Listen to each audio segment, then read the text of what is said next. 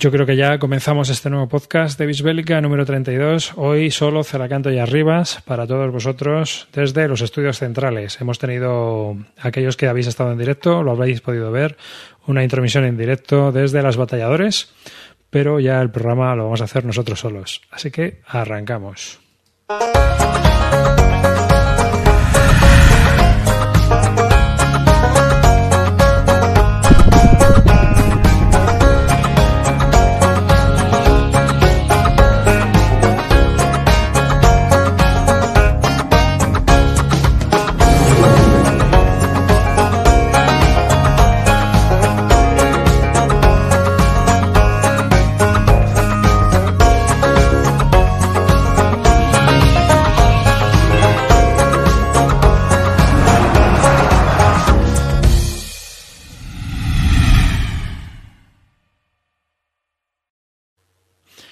Pues hola y bienvenidos a este nuevo podcast de Bisbélica. Un saludo de quien nos habla, David Arribas, y conmigo tengo a Celacanto. Aquí estamos haciendo los servicios mínimos de Bisbélica. Pensamos no grabar, pero dijimos, si no grabamos nosotros, los perros no se pasean, no hay nada que escuchar en los viajes al trabajo, esto no puede ser, sería el caos, así que aquí estamos. Hay que hacerlo por, por la, la, audiencia. Aquí estamos por la audiencia, hoy ni más ni menos. Así que bueno, esperamos entretenerte, aunque nos van a faltar Calino, el del piano, y Río Salido, el de las 10 planchas de counters, que está en batalladores. Calino está malito, así que nada, dentro de dos semanas eh, volveremos a contar con ellos dos y estaremos aquí. Lo que no sé si quizás dentro de dos semanas también volvamos a invitar a Paco para que nos hable de sus juegos y eh, estando con los cuatro, porque mañana también va, él va a batalladores, así que no hemos querido nosotros meternos ni molestar en, en estas vicisitudes. Mira, antes de comenzar, Roy, quería comentar varias cosas, porque tengo aquí una lista de cosas que tengo que comentar. Bueno, la primera es mi participación en territorio Groñard, o Grotnar, que es este podcast también veterano, especializado en podcast cortos de cuatro horas, seis horas y tal. Y bueno, gracias a que he ido yo, solo dura tres. Y hablamos de la serie Die Bierkrieg, eh, la serie esta de juegos de la Primera Guerra Mundial, y hablamos en especial... O Die, bueno, ¿cómo se dice? Belkrieg. Vale, de Belkrieg. Qué maldad. El caso es que la Gran Guerra, ¿no? El Mm, caso la es Guerra Mundial. o la Guerra Mundial. El caso es que, bueno, pues hablamos del primero del el juego introductorio, el de Tannenberg, y, y, bueno, pues eh, os invito a que lo escuchéis porque es bastante interesante. Comenzamos, está Aresibia, está Franjo, estoy yo, está Agustí Barrio.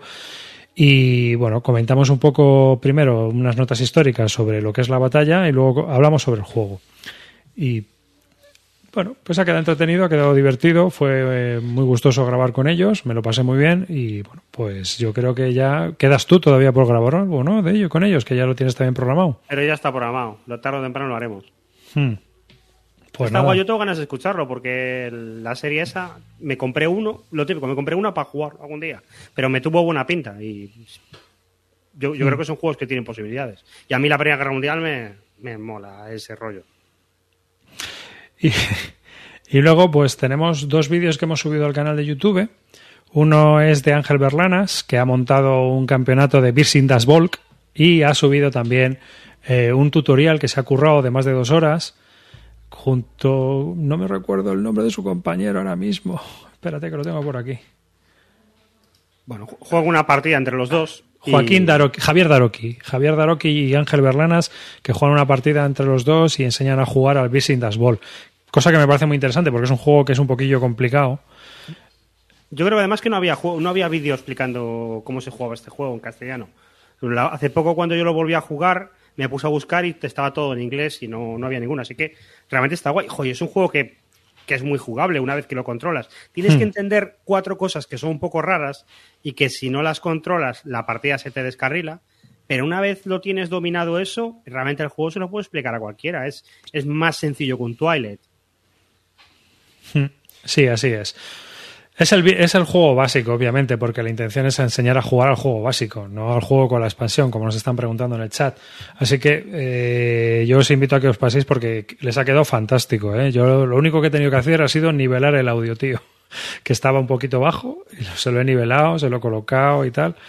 y ya está, y lo he subido. También em, el lunes este publicaremos el del Here I Stamp, la versión entera, que son nueve horazas de partida, los cinco turnos. Lo vamos a subir completo en un vídeo porque muchas veces es más cómodo para mucha gente. Como YouTube te va guardando por dónde te vas quedando, para ver la partida completa, pues es bastante interesante, o incluso escucharla, ¿no? Cómo, cómo va funcionando. Que a veces, a mí, yo lo hago con los de grandes campañas de la Guerra Civil Americana, a veces solo escucho el audio. Mm. Esto los tengo de fondo y miro cuando veo que hay algo interesante que haya que ver. vídeos de nueve horas es lo que quiere YouTube. el SEO los va a subir arriba al todo. Ahí, ahí, ahí. Vamos a salir los primeros. Cuando pongan Gear, ahí están. Y bueno, seguimos. Hoy he subido uno de Celes, del pequeño juego este de Revolution Games, que se puede conseguir muy barato por 26 pavos. No voy a hablar hoy del juego, así que también os invito a verlo. Y luego me gustaría dar las gracias a Patrick Martin, porque no, no he podido escribirle todavía, que ando con los correos muy retrasados, aparte de incluso con los laborales. Y es que me envió la entrevista a, a Bomborries de la C3I. En el anterior programa hice así como una petición al aire de si por favor alguien podía enviarme la entrevista y tal. Y ha sido súper amable, me ha, escaneado la entrevista, me la ha enviado y solo puedo agradecérselo de corazón porque he podido leer la entrevista a Bomborries, que es uno de, mis diseñadores de Wargames preferidos. Tú también la has leído porque te lo he pasado. Eh, no la llegué a leer, no la llegué a leer. Tengo muy ah. atrasado lo de Bomborris, tengo que ponerme con ello, pero... Hmm. Pues eso. Así que, bueno, pues nada, esta es la introducción a este programa y una vez dicho todo esto, pues vamos a comenzar este pequeño programa de Bisbélica. Hoy en la intimidad, Roy y yo. ¿Por dónde empezamos? ¿Por la newsletter de GMT? ¿Quieres que comencemos? Vamos a comenzar por ahí. Que llegó justo cuando, cuando estábamos haciendo el otro programa. Espera que no, no la tengo aquí en acceso, pero la buscamos enseguida. Hmm. Una de las cosas que anuncian son las ventas, eh, las rebajas de Navidades. O sea, bueno, las rebajas estas de otoño que suelen hacer ellos del 50%, lo cual este año puede ser bastante interesante si las hacen coincidir con un envío para rebajar los costes de envío y si son eurofriendly. ¿El año pasado fueron eurofriendly al final? Eh, eh, yo creo que no puedes combinar la, cualquier cosa que pidas en las rebajas con un... Son Eurofriendly, pero no puedes combinar ese pedido con un P500. Ya, no, no lo puedes combinar, pero ellos querían hacer el envío a Europa de los juegos de la oferta con que coincidiera con un envío para abaratar costes. Ah, bueno, pues podría ser. Eso es lo que yo entendí, ¿eh? Esto... Debates... Ciertamente también ha habido ahora ofertas de, de MMP. Mm, ah, las famosas ofertas que no son ofertas, sino que son pues una pastelería que te pone los dulces para que los mires y, hmm. te relamas. sí, no, pero siempre, siempre hay gente que entra en el grupo de Telegram nuestro preguntando, oye, para entrar, oye, para hacer un pedido conjunto, oye, para... Todos los años lo mismo, todos los años lo mismo. y no, no merece la pena. Fíjate, el año pasado uno de mis colegas con los que yo juego me eh, hizo, hizo pedido. Hizo hmm. pedido. Creo que se pidió el Day of Day, se pidió una Angola, se pidió un tal. Y sí, se gastó una pasta, pero bastante más barato de lo que costaría. ¿Qué pasa? No le pilló aduanas. Entonces, de puta madre. Pero yo ya le dije que se lo había jugado, que lo normal es que te alcanza aduanas y que te, y que te crujan. Y que no te compense en absoluto. No, es que te crujen, ¿eh? Como te pillen, porque es un 21% hasta del envío. Claro, y si es un poco bastante, igual te pillan aranceles. Entonces es, es una Si pasa de 150 pavos, son, hay que pagar también otro 3% más de aranceles. Ah, es que Y a lo mejor los gastos de aduana ya suben a 14 pavos. No a 4 euros. Es que, cuidado, suma y sigue, ¿eh? Suma y sigue. O sea que puede ser la cosa complicada.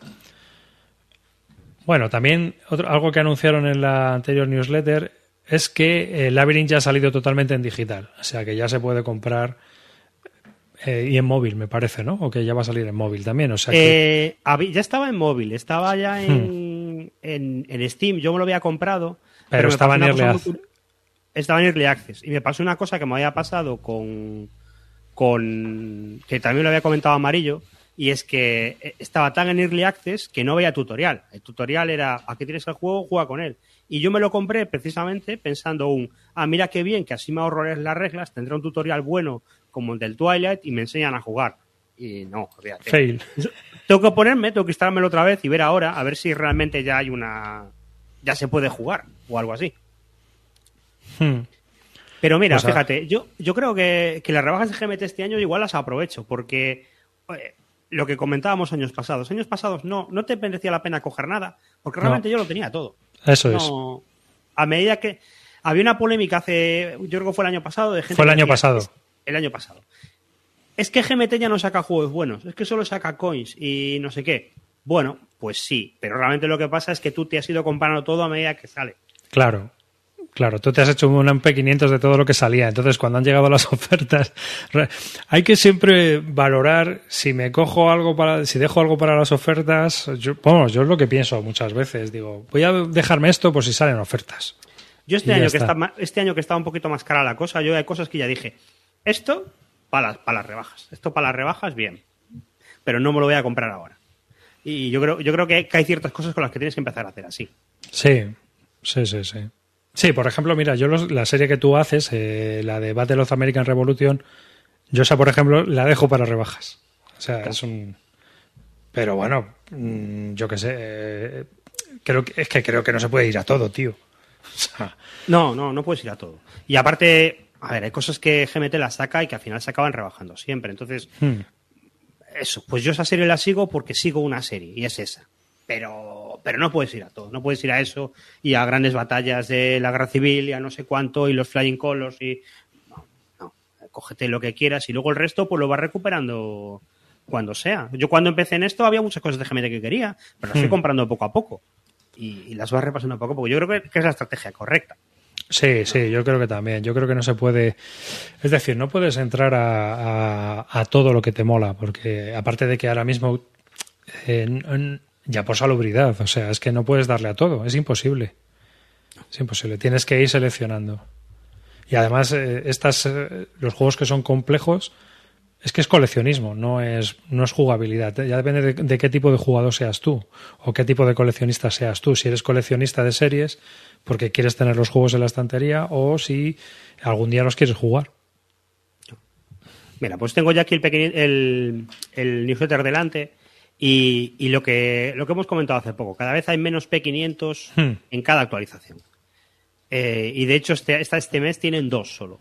Sí, es más, lo comentaba yo el otro día en Bislúdica, eh, un poco lo que está pasando en Alemania con la industria y demás, pero es un movimiento que llevamos viendo, incluso aquí Maldito ya ha anunciado que el año que viene va a haber muchas menos novedades, pero nosotros llevamos viendo que llevan frenando los americanos todo este año.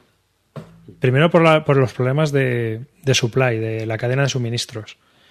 Y luego eh, porque, bueno, pues han subido la inflación un montón, están bajando los pedidos de Europa y, y ellos lo están notando. Entonces, antes de pegarse la leche con cualquier otro producto, están bajando los niveles de producción. Y fíjate que es una empresa que tampoco factura al año una barbaridad. Pero fíjate, el año pasado yo creo que había una media de 3, 4 P500 nuevos por, por mes y, y ahora suelen ser 2 o algo así. También tienen un atasco de narices, ¿eh? Y de productos, de productos que tienen que producir y que tienen que ir sacando. Si siguen metiendo cuatro P500 cada mes, tío, o sea, es que eh, luego vemos los que van a hacer shipping, pero sin ir más lejos, bueno, en shipping, a ver, si vamos a shipping, vamos allá. A ver, mira, eh, las, los añadidos son en realidad dos juegos nuevos y el reprint del Nesky con el Utate Keep. Mm. Pero si nos vamos al shipping, ahora mismo. A ver, creo que hay dos juegos en shipping este mes nada más. Es que al final me están llegando con cuentagotas. ¿no? Que es Charioter. O Charioter todavía ni lo habían. Cuando esto eh, tenían el problema de que no había llegado, que tenían un problema con el contenedor, que se había quedado atascado, que, que no Estaban teniendo una salía. investigación o algo Sí, así. sí, sí. Y, y era la primera vez que les ocurría y no tenían ni idea de si esto iba a tardar mucho, si no o, o qué. Mira, están ahora en shipping. Eh, Battles for Senandoah, la expansión del Deep Valley. Cuba Libre, la cuarta impresión. Fierce of Fire, la campaña del Burge. Fire in the Lake, la tercera reimpresión. Eh, Noruega 1940 PQ17, la expansión. Y The Last Hundred Year, la- el Mission Pack 1. O sea, Es que luego viene Charioteer y Sky Above Britain. O sea, que es que... y luego, si miras la lista, pues hay un montón todavía, hay 30 o 40 juegos que están para salir. Y muchos están atascados en el departamento de arte, otros en, en envío. Hay gente que le están diciendo, están presentándoles juegos y hay gente que le, le están diciendo que, que ese tema no, que ya tenemos uno, este tema ahora mismo es imposible, porque tal y como están las cosas tenemos, o sea, están dando largas a mucha gente también, eh, a, a, diseñadores y demás. O sea que, en fin, que es lo que hay. Eh, pero bueno, han presentado dos juegos. El primero de ellos es este de es Wars and Bayonets, que es de nuestra amiga, serie amiga de Richard Berg, Grandes batallas en la guerra civil. Pero bueno, parece que han caído de la burra, porque esto parece que es eh, batallas pequeñitas. Claro. claro. ¿Y claro. qué pasaba? Cuando Richard Berg estaba vivo, decía, vamos a hacer Chicamagua entera. Y hacía Chicamagua entera, aunque fuera un coñazo. Ahora, los que estarán tendrán más cabeza y dirán, no, vamos a hacer batallas pequeñitas, que es lo que la gente juega en el fondo. Que vale, que el otro lo puedes partir en escenarios y no sé qué y no sé cuánto pero no, no es lo mismo para atraer a gente al, al sistema. Hmm. Ya el anterior que habían sacado del Dead Valley son batallas pequeñas y la expansión del Dead Valley supongo que la habrán sacado porque habrá tenido bastante éxito. Y supongo que está, es, es por eso por lo que están tirando por ahí. Por, por, sacar batallas pequeñitas y, y, cosas que sean más jugables. Que es un poco lo que está pasando también con el Unconditional Surrender, ¿no? Que tienen en P500. No, que ah, tienen en P500 el de, el de, las batallas pequeñas. claro. ¿Por qué? Porque la gente. Bueno, a ver, que me van, nos van a saltar aquí los fans del Unconditional Surrender. Yo creo que ese juego se jugó al escenario de Couch Blue y poco más. Tal cual. Y en la BGA, que está en la BGA. Eh, justo, es verdad que está en la BGA. Pues mira, un día lo, lo pruebo en BGA. Por ponerme. Eh, ¿tú, ¿Tú le has dado alguna vez a esta serie? ¿La has mirado por encima? Esta serie, me he, me he leído las reglas. Bueno, por yo. encima, por encima. Y entonces cuando vi el posicionamiento por flancos, el bueno, que solo te falta que traigas silbato a la caja, ¿sabes? Para que te flipes tú para hacer las formaciones. ¿Sabes qué pasa? Esta serie le pasa como la SL. Esta serie deriva de los juegos antiguos que había en SPI, de, hmm. de la guerra civil que tenía Berg. El famoso este, el Terrible Success World y sí. todos estos. Y esto es lo mismo, la misma idea del juego, pero evolucionado, evolucionado, evolucionado. Entonces, yo supongo que la gente que lleva jugando a esto desde los 70, pues lo tiene súper chanado y esto le parece. Interiorizado. Interiorizado. Y, y, claro, lo único que hacen es sacar lo mismo, pero con calidad GMT, bien bonito, no sé qué. Yo de estos me pillé el de um, Twin Peaks, que eran dos batallas pequeñas, que eran eh, South Mountain y, y Cedar Mountain, y dije, va, dos batallas pequeñas, vale, bien, empiezo O no, no, no, no. Eran dos batallas pequeñas, pero no eran las mejores batallas para empezar, porque tenían unos líos de elevaciones de terreno con las montañas que yo me volvía loco. Me leí las reglas de, de, de, línea de visión respecto a las alturas y aquello era, oh, era heavy metal. Hmm. Para una cosa que conociendo a Berg, luego me pongo a jugarlo y es una estupidez. Pero, pero estaba escrito en, en En bergiano, ¿no? En bergiano, sí. Bergiano duro. Sí, yo veo que, que en estos juegos hay que darle tiempo y ganas. Sí. Tiempo y ganas. Esa es la impresión que yo tengo. Pero bueno, que tiene sus fans. ¿eh? Yo también decía Vileda en el grupo de Telegram que él tuvo que abandonar la serie, creo, ¿eh? si no que me corrija cuando me oiga. Que él abandonó la serie porque cuando volvía a jugar no se acordaba de nada.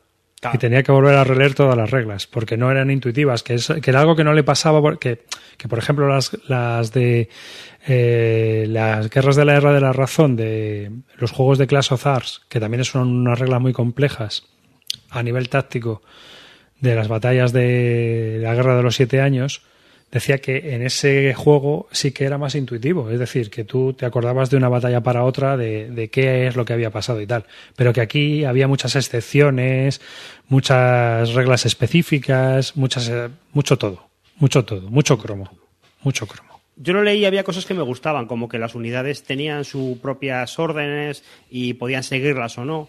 Y eso en un principio me gustaba, pero luego descubrí que hay otros sistemas que hacen un poquito lo mismo. Pues el, el Tentacoitsu este o, o hay otros sistemas que también, que las, unidades tienen inercia, tienen unas órdenes y tienes que cambiárselas y es difícil. Y entonces yo creo que prefiero tirar por ahí que por esto que es, que es mucho más complejo. Esto es para recreacionistas de, de la guerra civil, ni más ni menos.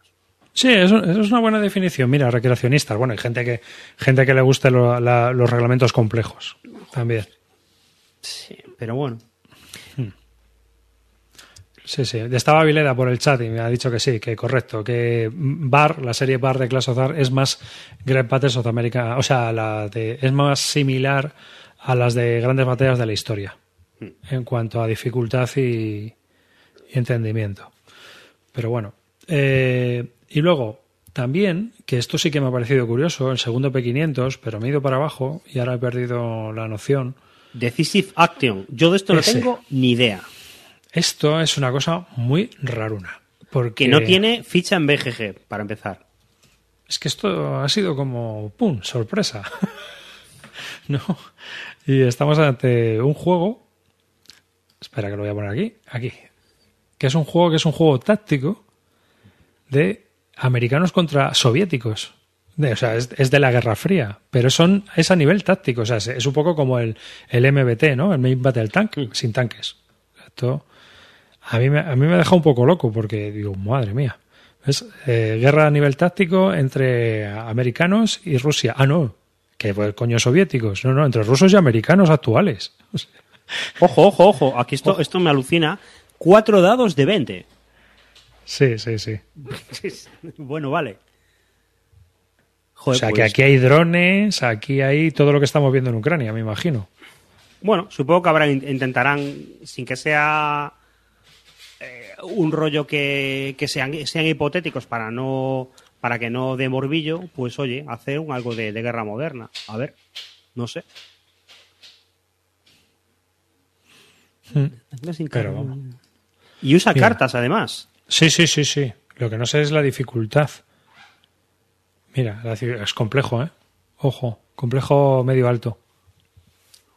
O sea que vamos a tener aquí un juego de, de guerra moderna táctica.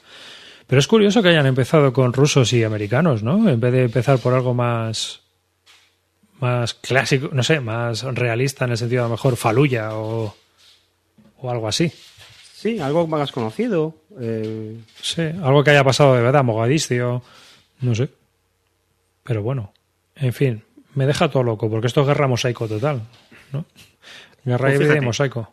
No, no hay ficha en BGG, el diseñador no tiene ficha en BGG tampoco. O sea, no. ¿Qué, qué vamos a decir de esto? Poca cosa. Ya iremos enterándonos.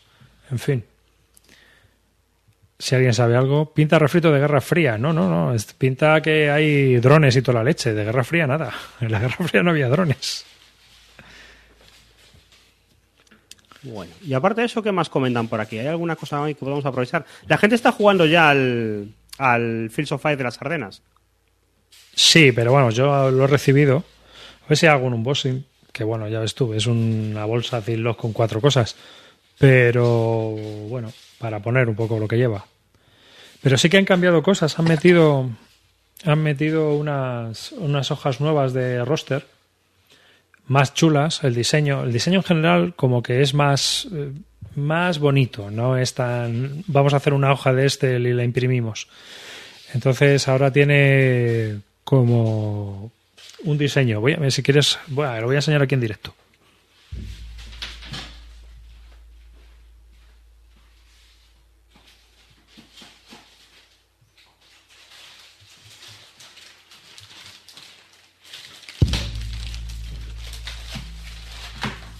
A ver, vamos a ver el unboxing. Me pongo los cascos que si no, no, no os oigo. A ver, mira. Mazo de, espera, mazo de cartas ¿Mm? de las Ardenas. Está todavía cerrado. ¿eh? Planchita de counters con los alemanes con camuflaje de invierno.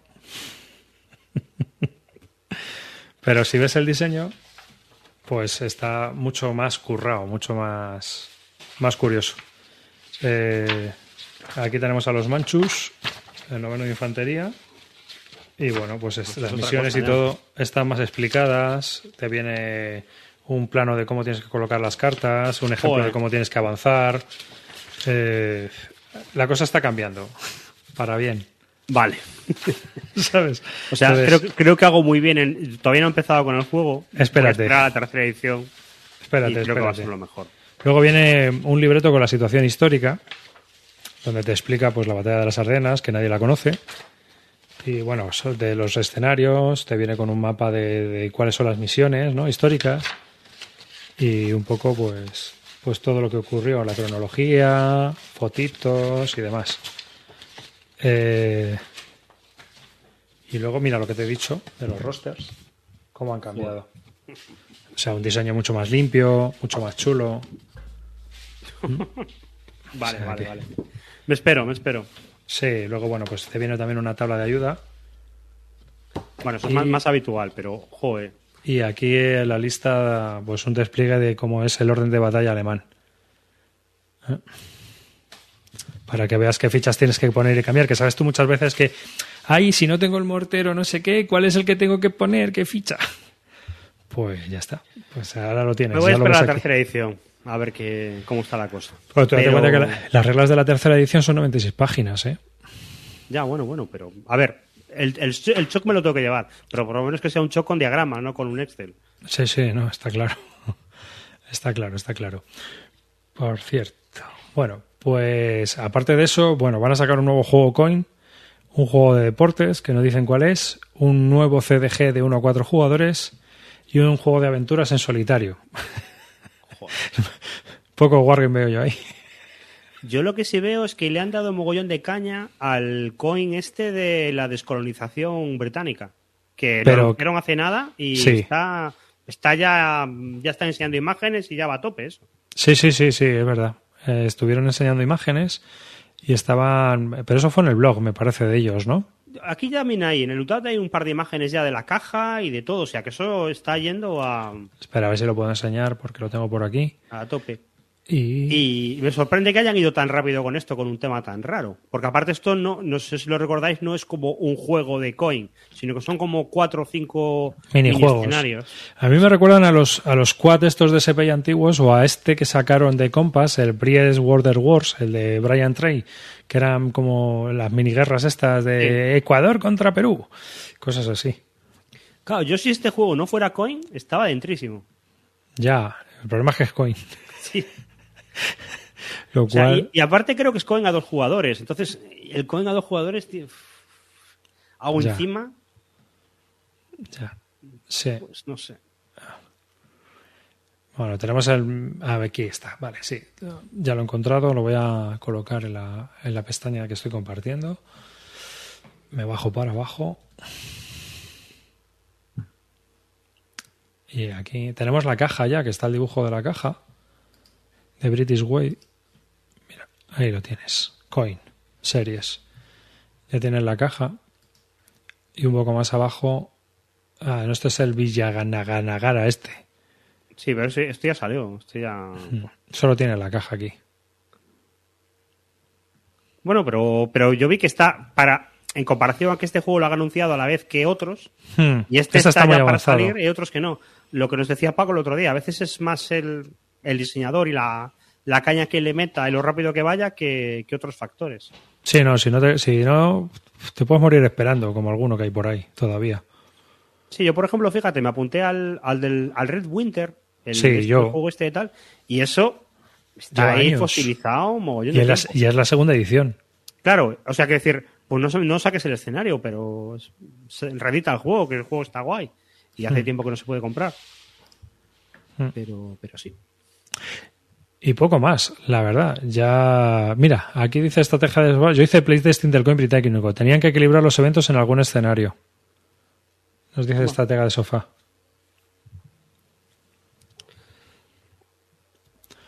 Así que... Vale, pues esto es lo que... No hay mucho más. A ver ahora la que viene en noviembre y lo mismo ya presentan las rebajas.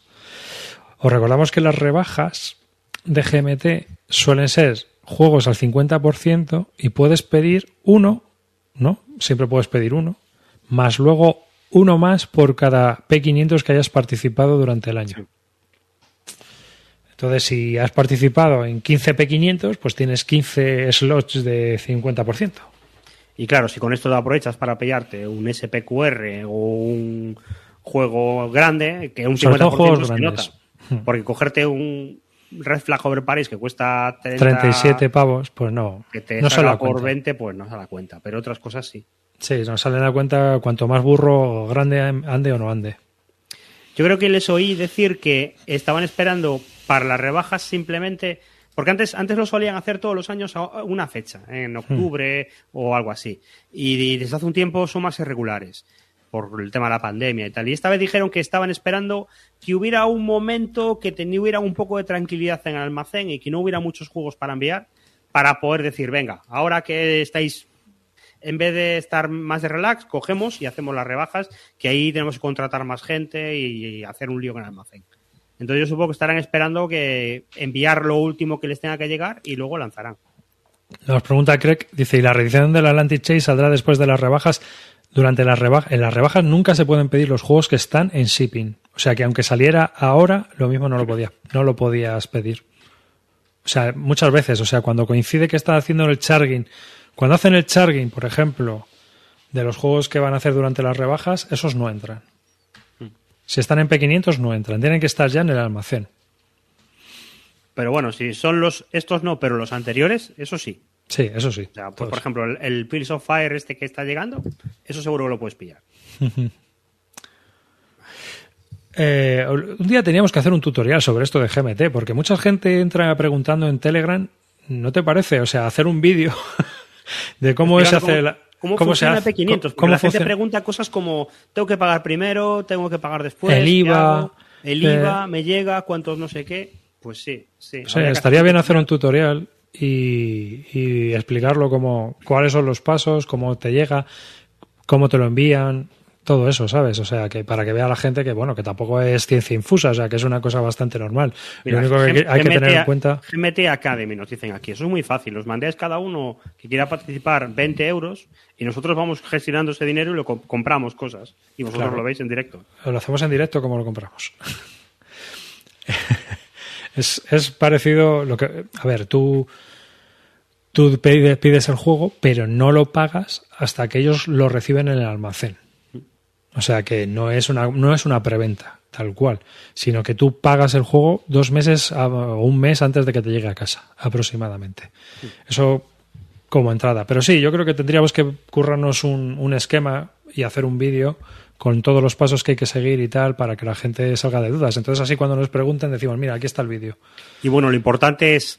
Eh, que es lo que nos pregunta todo el mundo. ¿Hay que pagar aduanas? No. No. Se, se envía por Europa. Y sale a cuenta no. No. Y ahora que el dólar está más fuerte, menos. Sale a cuenta si haces el pedido conjunto con más gente. Sale a cuenta si pides dos juegos o más. a eso sí sale a cuenta. Pero si pides un juego solo, independientemente del valor, lo mismo no te ahorras nada. Y para juegos pequeños, pues para un juego que sea un, folio, digo un folio, una cosa que vaya en Zillow, para eso no te compensa en absoluto. Esto, por ejemplo, eh, la expansión del, del Fears of Fire no compensa. No.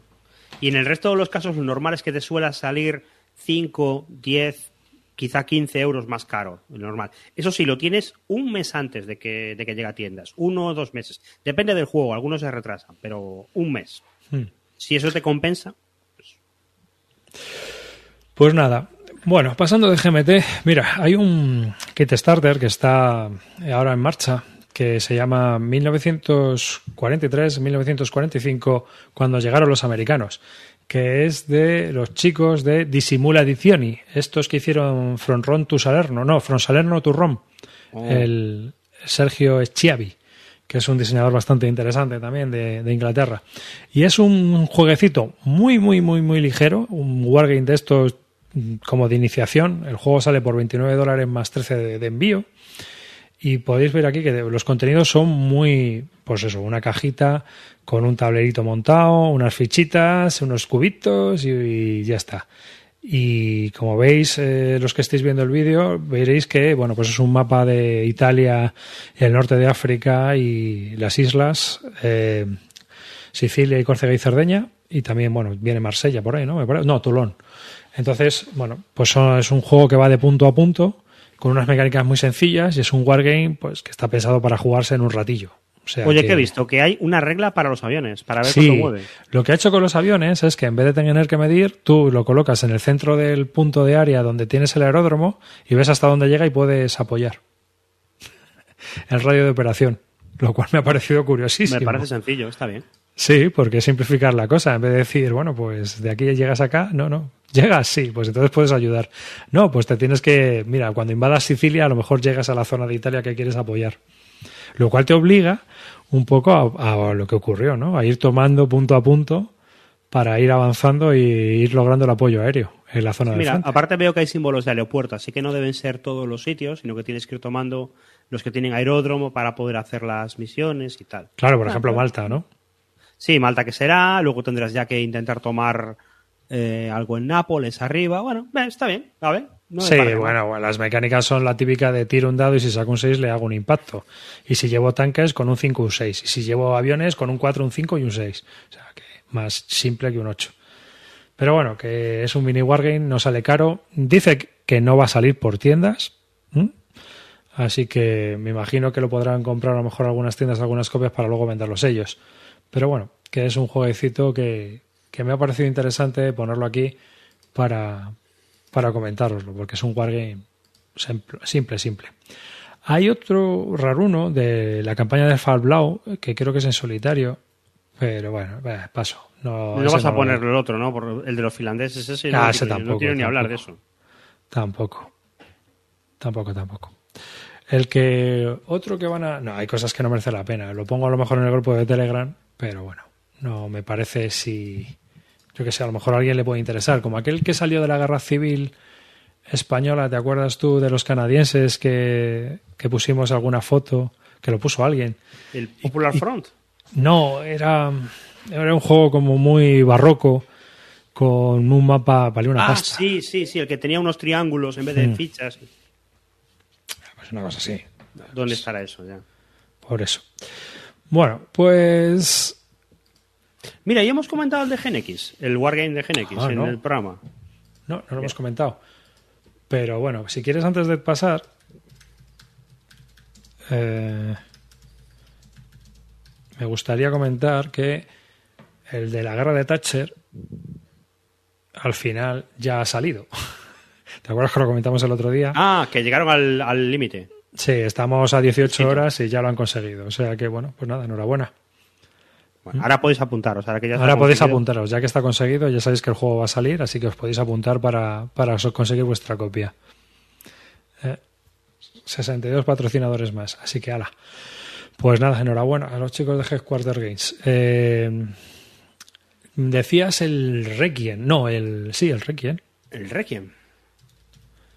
A ver, Vamos a, a BGG. Sí, es cierto, es un juego de GenX Game que gracias a su política de prensa nos hemos enterado en la tienda. Luego me, he dado cuenta de que ellos tienen un blog y ahí sí que ponen cosas, tío. Pero esto desde cuándo? Porque ya no hablando de Wargames, pero yo de ellos no nunca me entero, me entero de las cosas cuando las veo en tienda.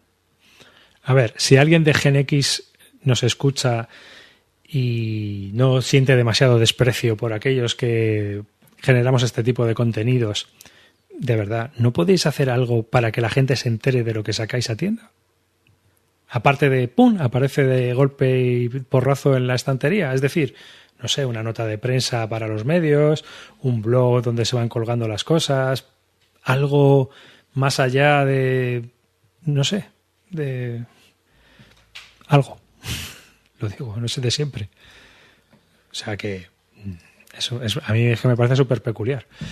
Bueno, Requiem es un juego de la Guerra Civil Española de Rogelio Pesqueira Sánchez eh, eh, que ha salido por GenX Games. Cuando estuve viendo lo que descubrí en su canal de YouTube hay un vídeo donde dicen que es eh, van a ser de su nueva línea GenX War, es decir, que van a sacar algún Wargame más, lo cual me ha llamado la atención.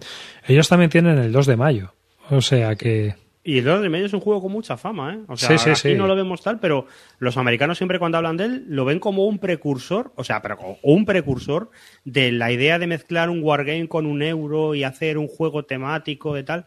Parece ser que es de los primeros, primeros que, que hicieron algo así. Hmm. Y, y ahora tal. Y esto lo habíais visto y decíais que era pues como un Axis Analysis, poco más, ¿no? No lo sé, es que es un juego de cartas en realidad. Estuve mirando que era un juego de cartas y que igual se juegan una horita o dos y bueno, pues uno republicanos contra bando rebelde nacional. Entonces, eh, ¿cuál es la pega que yo le vi al juego? Pues que tiene una- un precio muy elevado para el tipo de juego que es. Aquí estamos acostumbrados a jueguecitos. Cuando es un minijuego, ¿cuánto cuesta?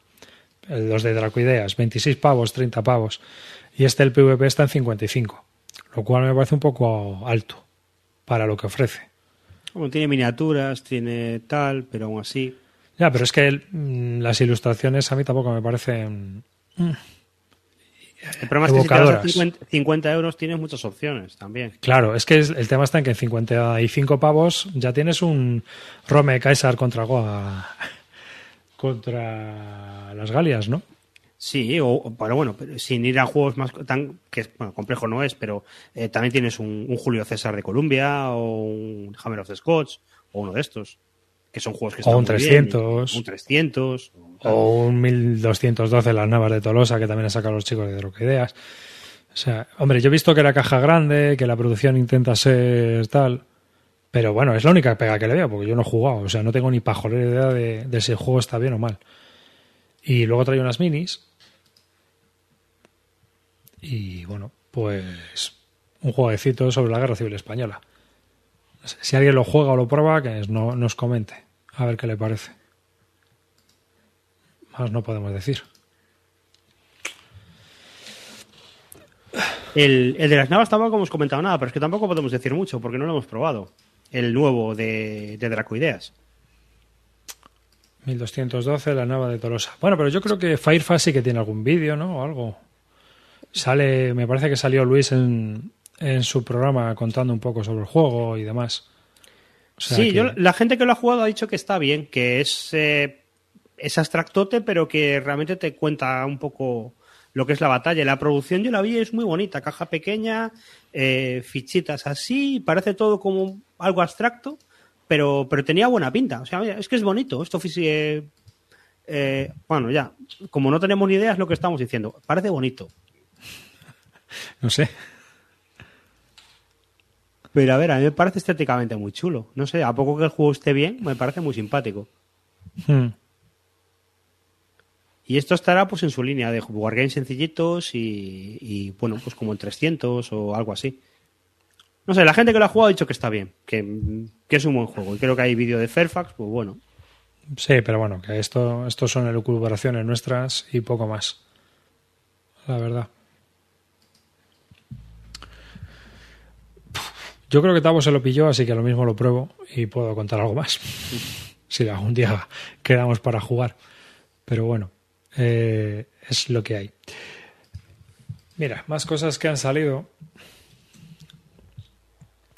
Que es este juego que es el Breaking the Chains de la segunda edición de Compass Games de un juego del Gordowski este que es un juego que trata uno de los bueno y esto han sacado segunda edición porque obviamente estamos totalmente metidos en el tema actualmente, ¿no? Es decir, la expansión china por eh, la cadena de islas del sudeste asiático. O sea que, macho, más... in- Y esto es la segunda edición ya. Sí, esto fue la segunda. Yo tuve la primera, ¿eh? Te voy a decir una cosa, han mejorado bastante. Porque esto era un horror de fealdad. Bueno, los contras siguen siendo feos, tienen un degradado horroroso. No sé si se puede apreciar. Los counters son muy feos, muy feos, muy feos, muy feos, muy feos. El juego hacía daño a la vista, pero el mapa lo han mejorado bastante. El otro era mucho más simplón. Y bueno, las mecánicas, bueno, pues es guerra moderna. Mm, No me, no me acuerdo ya muy bien porque hace mil años, pero, pero vamos, eh, es, le han sacado ahora y para los amantes de, de la guerra moderna, pues puede ser interesante. Luego está el European Turmoil 2, ¿no? que comentamos algo también el otro día. Ya lo han sacado, van a sacar los dos casi, segu- casi seguidos. Sí, European Turmoil y el European Turmoil 2. Y luego, eh, otro que van a sacar. A ver si lo pongo. El Grant, que es un juego. Creo que es un CDG. No me ha dado mucho tiempo a mirarlo, ¿eh? Es un CDG de la campaña del oeste de 1862, o sea, Silo y todo esto. De momento es un juego punto a punto. Uh. Uh, sí. Bueno, a ver, no, esto no, no quiere No, no tiene es, una campaña chula. Eh. Sí, sí, sí. Es una campaña bastante chula, la de 1862. Más que nada porque tienes también el Cristo de los Ríos. No sé si se puede apreciar en el mapa, pero tanto el Cumberland como el Tennessee están aquí marcados también. Y te puedes mover por los ríos, desplazar tropas. Es decir, tiene mucha importancia la campaña naval, como fue lo que ocurrió en 1862 en esa zona. Es decir, el movimiento por barco es súper importante y por barco fluvial. Y bueno, pues al ser punto por punto no os puedo decir. Pero bueno, en general el ¿Y esto es de alguien conocido? El, Es- el diseñador es... el diseñador es, no sé si viene aquí o le vamos a dar a a ver. Esto es, es mejor va de compas, no viene toda la información. No viene la información correspondiente a los autores. Gran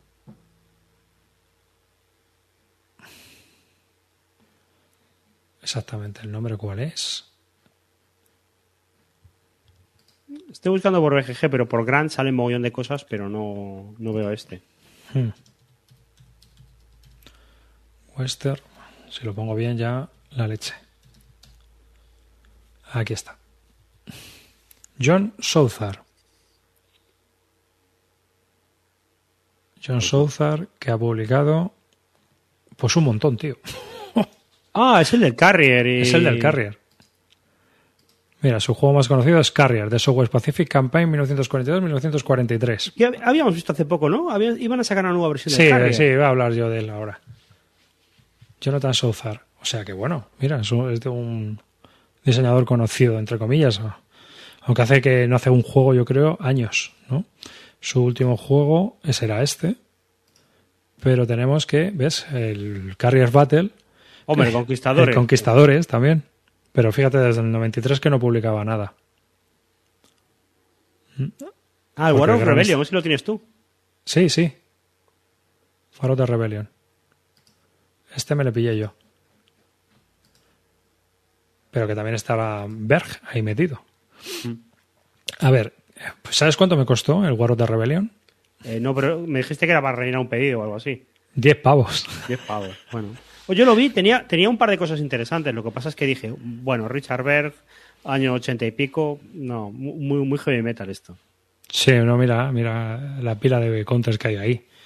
Pues la verdad es que lo hice y digo, bueno, pues así, no sé, los gastos de envío, yo qué sé. Si luego es una castaña, lo vendo y punto. Pero está sin estrenar ni nada. O sea, me tocó. Mira, hay uno que lo vende en España por 20 pavos. Mira. O sea que, ojo, cuidado. Pues. Grant.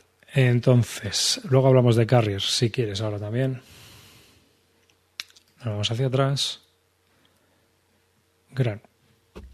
Pues a ver, pues que a mí me, me abre curiosidad, pero que sea punto a punto me cabrea un poquito, porque al final. Bueno, realmente en estas escalas hay. Yo lo que he visto es que hay muchas fichas de, de barquitos y de Ironclads y tal, y eso. Eso, te, eso mola. Claro, es lo que te digo, porque es la campaña también, obviamente hubo mucho movimiento naval. Fue muy importante la logística naval y, y la toma de, ciertos fuertes a través del río, o sea que, que es bastante interesante. La campaña yo creo que como tal es una de las campañas más interesantes de la guerra civil. Sí, luego en comparación a las otras. No, yo me acuerdo en, en Silot, por ejemplo, que tienen todo el lío este de que de repente les llegan refuerzos por mar y a partir de ahí la, la lían por el río. Entonces, sí, pues, pues joder, por lo menos es algo variado. Y es algo que Hmm. no se su- Aparte no se suele ver, no hay muchos juegos esta campaña que yo sepa. No, no, pues que se centra todo siempre en la campaña del este. Y entonces está como que queda un poco ahí a lejos, lejos. Pero yo creo que es más interesante porque al final la otra es simplemente dos ejércitos gigantes que se, se enfrentan continuamente y se masacran, pero donde no hay ninguna victoria decisiva. Y en cambio, en Silo, pues ya empieza el, la unión a, a, avanzar, ¿no? A hacer las tomas de, de los ríos, a, a cortarle a, a, los confederados toda, toda la parte de, del este, del oeste, perdón. O sea que yo creo que es bastante interesante como tal. Uh -huh. Y luego, pues se ha anunciado que vamos a sacar, van a sacar la nueva versión de Carrier. Carrier es un juego en solitario. Vamos a ver la, de Victory Games, que bueno, que era una división de Avalon Hill que hacía juegos más complejos de lo normal o digamos para un público mucho más groñar, mucho más rancio, ¿no? Porque son los diseñadores que heredaron de SPI. Y bueno, pues es un juego en solitario de la campaña del sudeste del Pacífico del 42 al 43. Y Compass está muchos de estos juegos los está recuperando para sacarlos y creo que no lo han puesto todavía aquí como reimpresión. No, pero estaba ahí ya. Sí, sí, estaba aquí, pero que no, no le habían puesto como reimplementación. Carrier Battle, el mar de Filipinas. Y bueno, pues volvemos a lo mismo. Estamos hablando de un juego hiper complejo para la época ya. Este juego es muy chungo, que lo sepáis, me parece. Son sesenta y tantas páginas y no es fácil de jugar. Yo me lo puse en el radar este y el Tokyo Express en algún momento, porque dije, oye, Pacífico en solitario, parece complejo, tiene tal. Oye, igual eso está guay, pero lo que dices, dices, lo vi demasiado complejo y no, no seguí por ahí. Pero, lo que oye, pasa es que no sé por cuánto va a salir este juego en Compass, pero a lo mejor no sale muy caro, ¿no? Porque al final es un mapa y counters y las reglas y chimpún. Así que lo mismo. Lo mismo.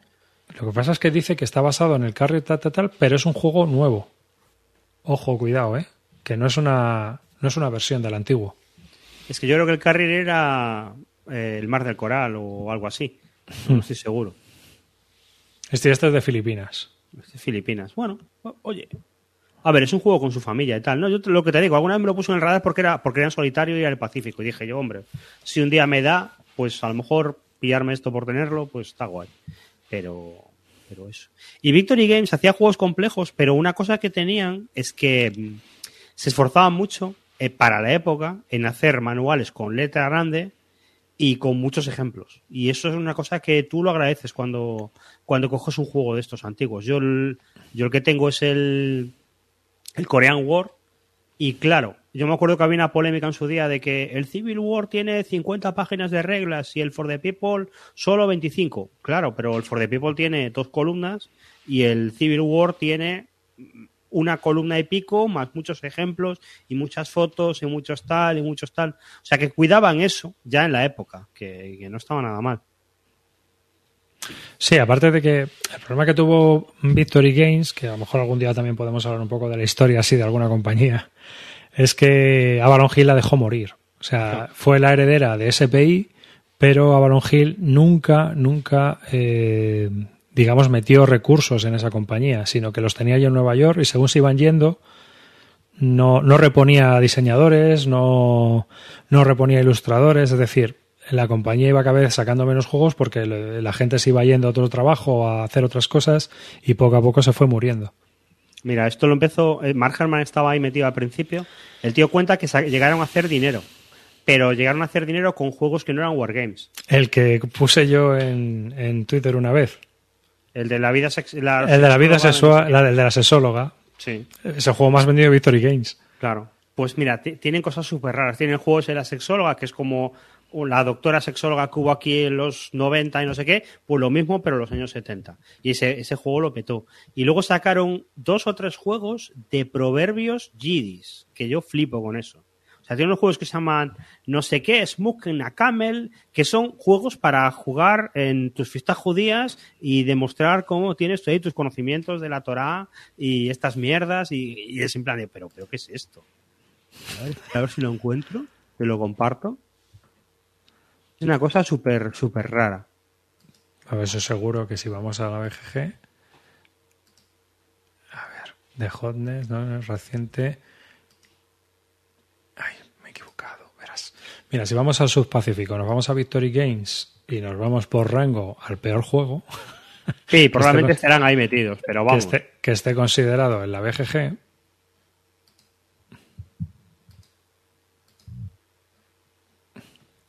Vamos, aquí vamos a Victory Games. Es que son cosas muy curiosas. Y, y ellos decían que con esos juegos hacían mucho dinero. O sea, el, el Herman decía, el juego este de la sexóloga pagó mogollón de nóminas a la gente. Claro, mirar. Tenemos el control de tráfico del 85, que de eso de las Ardenas, el Sexual Question and Answer, Sesquest, Playboy, The Game of Elegant Lifestyles. mira, mira, mira, mira. El, el juego de la buena cocina. Mira, otra cosa que editaban es todo el viejo eh, juego de rol de James Bond, que yo Ah, sí, jugué muchísimo cuando era pequeño, pues lo, lo, lo, lo publicaban ellos. Mira, look at the smoke on that camel. Te pongo ahora el enlace para que lo veas. Está aquí, está aquí. Le tengo, le tengo controlado, le tengo Ahí controlado. está. Efectivamente, es un juego de Trivial Giddies. Impresionante, macho. Hay uno a la venta por 95 dólares en la BGG. ¿Qué te yo parece? sacaron una secuela incluso, ¿eh? Que, o sea, para que veáis. Se vendió por 19.95. O sea que fíjate. Claro, estos utilizaban las imprentas de Avalon Hill y entonces pues aprovechaban cuando había un slot en la, en la imprenta para sacar sus juegos. Y eran juegos como más de diseñador. Los de Avalon Hill eran más sencillotes y ellos, eh, los suyos eran más complicados, más parecidos a lo que hacía SPI, que era muy marciano. Y durante un tiempo fueron tirando, pero, pero los acabaron dejando, dejando la Abandonados. estacada, porque ya Avalon Hill ya tampoco daba para mucho. Avalon Hill, si mal no recuerdo, lo que les pasó fue que en un momento, una de estas crisis que hubo, los compró la, la imprenta, Monarch, que Hmm. si tú verás los... los, los Avalon Hill Monarch. Avalon Hill is a division of Monarch, no sé qué. Monarch era una imprenta, una imprenta que lo que hacía era imprimir calendarios, libros escolares, no sé cuánto, no sé qué tal, y que movía mucha pasta. Y que en un momento pues dijeron, oye, que estos tíos hacen dinero pues, y están arruinados, pues los compramos. Los compraron y siguieron trabajando, pero era una edición suya. Y, y claro, ya hacia el final, pues bueno, pues, hacían lo que podían. Pues bueno, de compas también, mira, tengo este, el de Kaiser High Seas Fleet de Great War Sea, 1914-1918. De este he visto vídeos yo. ¿Y qué, qué me puedes contar? Porque esto es un poco War Sea. Eh, sí, es algo por el estilo, aunque supongo que le meterá Sí. algo un poquito más complicado. El hombre este resulta que, entre otras cosas, es súper fan de los juegos navales viejunos. Y Nuestro querido pues, Gilbert Collins. el, claro, el amigo Gilbert Collins. Y entonces, claro, pues está haciendo un juego de esto. Yo creo que tiene algún vídeo por ahí. No lo vi con demasiada o- con demasiado interés, así que no puedo hablar mucho. Pero, pero vamos. Oye, que a mí, a mí la Primera Guerra Mundial en, en mar me parece guay, me parece un tema chulo, ¿eh? Me parece que está guay. Pero de estos ya hay uno de, ya hay uno de Decision Games con este mismo tema, tío, y basado en el sistema del War Sea. ¿Sí? Joder, pues está guay. El War así está guay. Sí, mira, el Nine Navis War. Nick Navis War 2007. Joder, Y además, cuando veas el mapa vas a decir, ah, pues sí, se parece mucho a War así, es War así. ¿sabes? O sea, lo que pasa es que es más feo que un pie, pero Claro, mira, joder, yo lo, lo digo con, con total convencimiento. Yo al War así no he jugado, pero he jugado al Victory in the Pacific. Y el Victory in the Pacific es un juegazo, incluso a día de hoy. ¿Problema que tiene? Que dura siete horas. Pero si no dura siete horas, ese juego es estupendo. Porque, o sea, es el, el, Victor, el Victory in the Pacific es. Si mañana fueran a prohibir los dados, yo jugaba al Victory in the Pacific. Porque es que es la polla. O sea, es. Te haces no sé qué, te lanzo las flotas, tiras dados, el otro tira dados, este herido, este no sé qué, mandas tal, flota para atrás, vuelta otra vez. Y lo que haces es, es que es un concepto muy moderno. Lo que tú haces es luchar por áreas de navales y ver quién tiene la supremacía en cada área naval. Y cada área le vale unos puntos distintos al americano que al japonés. Entonces, pues eso, este área al americano le vale cero puntos, pero le da siete al japonés, hay que lucharla. Y vas luchando zona por zona. Y es, es, un juego que está muy guay, muy divertido, muy dinámico. No parece hecho en el 77. ¿Qué pasa? Que, que dura demasiado, pero es un juegazo. Y, y yo conozco gente que sigue jugando al War sí. Se sigue jugando, ¿eh? Pues esto es War sí. Efectivamente. Pues sí, tal cual, tal cual. Eso Lo único que, yo. siendo de aquí del colega Gilbert Collins, habrá que esperar a ver cómo sale. Porque puede ser un festival. Pero tiene buena pinta. Así de primeras, como juego sencillito de, bueno, esto dura cuatro horas, pone aquí que serán seis. No, que serán seis. Es que el problema de Gilbert Collins es que es recreacionista. Se hace un juego de la guerra civil americana y en vez de intentar hacer algo jugable, dice, pues vamos a hacer algo que represente todo el rollo histórico y no sé qué, y al final se le va un juego monster de no sé cuántas horas. Y esto lo mismo, en vez de hacer un jueguillo guay que realmente lo que le falta al Victor in the Pacific es que le rozca la duración, esto irá por el otro lado, intentará hacer una cosa súper larga y que quede todo ahí metido. Y no, no, no es plan, no es plan. Ya. Yo lo que te digo, yo lo he comentado alguna vez, yo estoy buscando un, eh, un Holdfast Pacific que es sí. un poco parecido a esto, pero con claro. bloques y más sencillo y tal. El otro día, yo, yo, estoy siguiendo, sigo una cuenta del Victor in the Pacific porque me gusta el juego y está hablando de que van a hacer una reedición. Y yo decía, ah, qué guay, pues van a hacer una reedición, que le hagan bloques a los barcos, que no sé qué. No, no, no, no. Le van a hacer minis a cada barco, están haciendo un monster, van a sacar un Kickstarter de la de Dios. Y yo cada vez que lo leo digo, no, estáis yendo por el camino equivocado. Lo que tenías que hacer era reducirle dos horas a este juego, sacarlo tal cual, con bloques y de puta madre. Este juego. Con bloques, con bloques. No, pero mira, te lo, te lo, puedes hacer en print and play si tienes bloques. Sí, sí, no. Debería un día hacer una rebaja de estas de Columbia, cogerme bloques y fabricarme yo un juego. Porque vamos. Sería y, quitar, y quitarle tiempo, quitarle tiempo al juego. De alguna manera, quitarle tiempo para que, para que sea más jugable. Hmm. Sí, bueno, mira, otro que van a sacar, que creo que es de nuestro colega, el de... ¿Cómo se llama el tío este de los submarinos? Eh, el, del, el del... No, es de Michael Vitale, olvídate, creía yo que... Porque me recordaba estos juegos que ha hecho de Card Driver Game chiquititos. Estamos ah. hablando de Desert Blitzkrieg Rommel North African Campaign. Un juego de la campaña de, del norte de África que va a ser un CDG ligerito, porque me parece que solo trae 25 cartas. Eh, y que. Muy CDG no puede ser cuando dice Solitary Suitability High. Bueno, pues entonces utilizará las cartas. ¿Sabes? Pero bueno, trae dos, dos planchas de counters y demás. Y, y es un jueguecito que viene ahí dibujado los refuerzos. Bueno, está bien. Oye, joy, ¿cuándo, ¿cuándo reeditarán el maldito juego este? Esto creo que era MMP. El... No, no era MMP. No sé quién era. El mm, Shifting Suns. Porque ese Ay. juego no estaba mal. No, sí, eh, pues, basado en el sistema del Pazo Glory.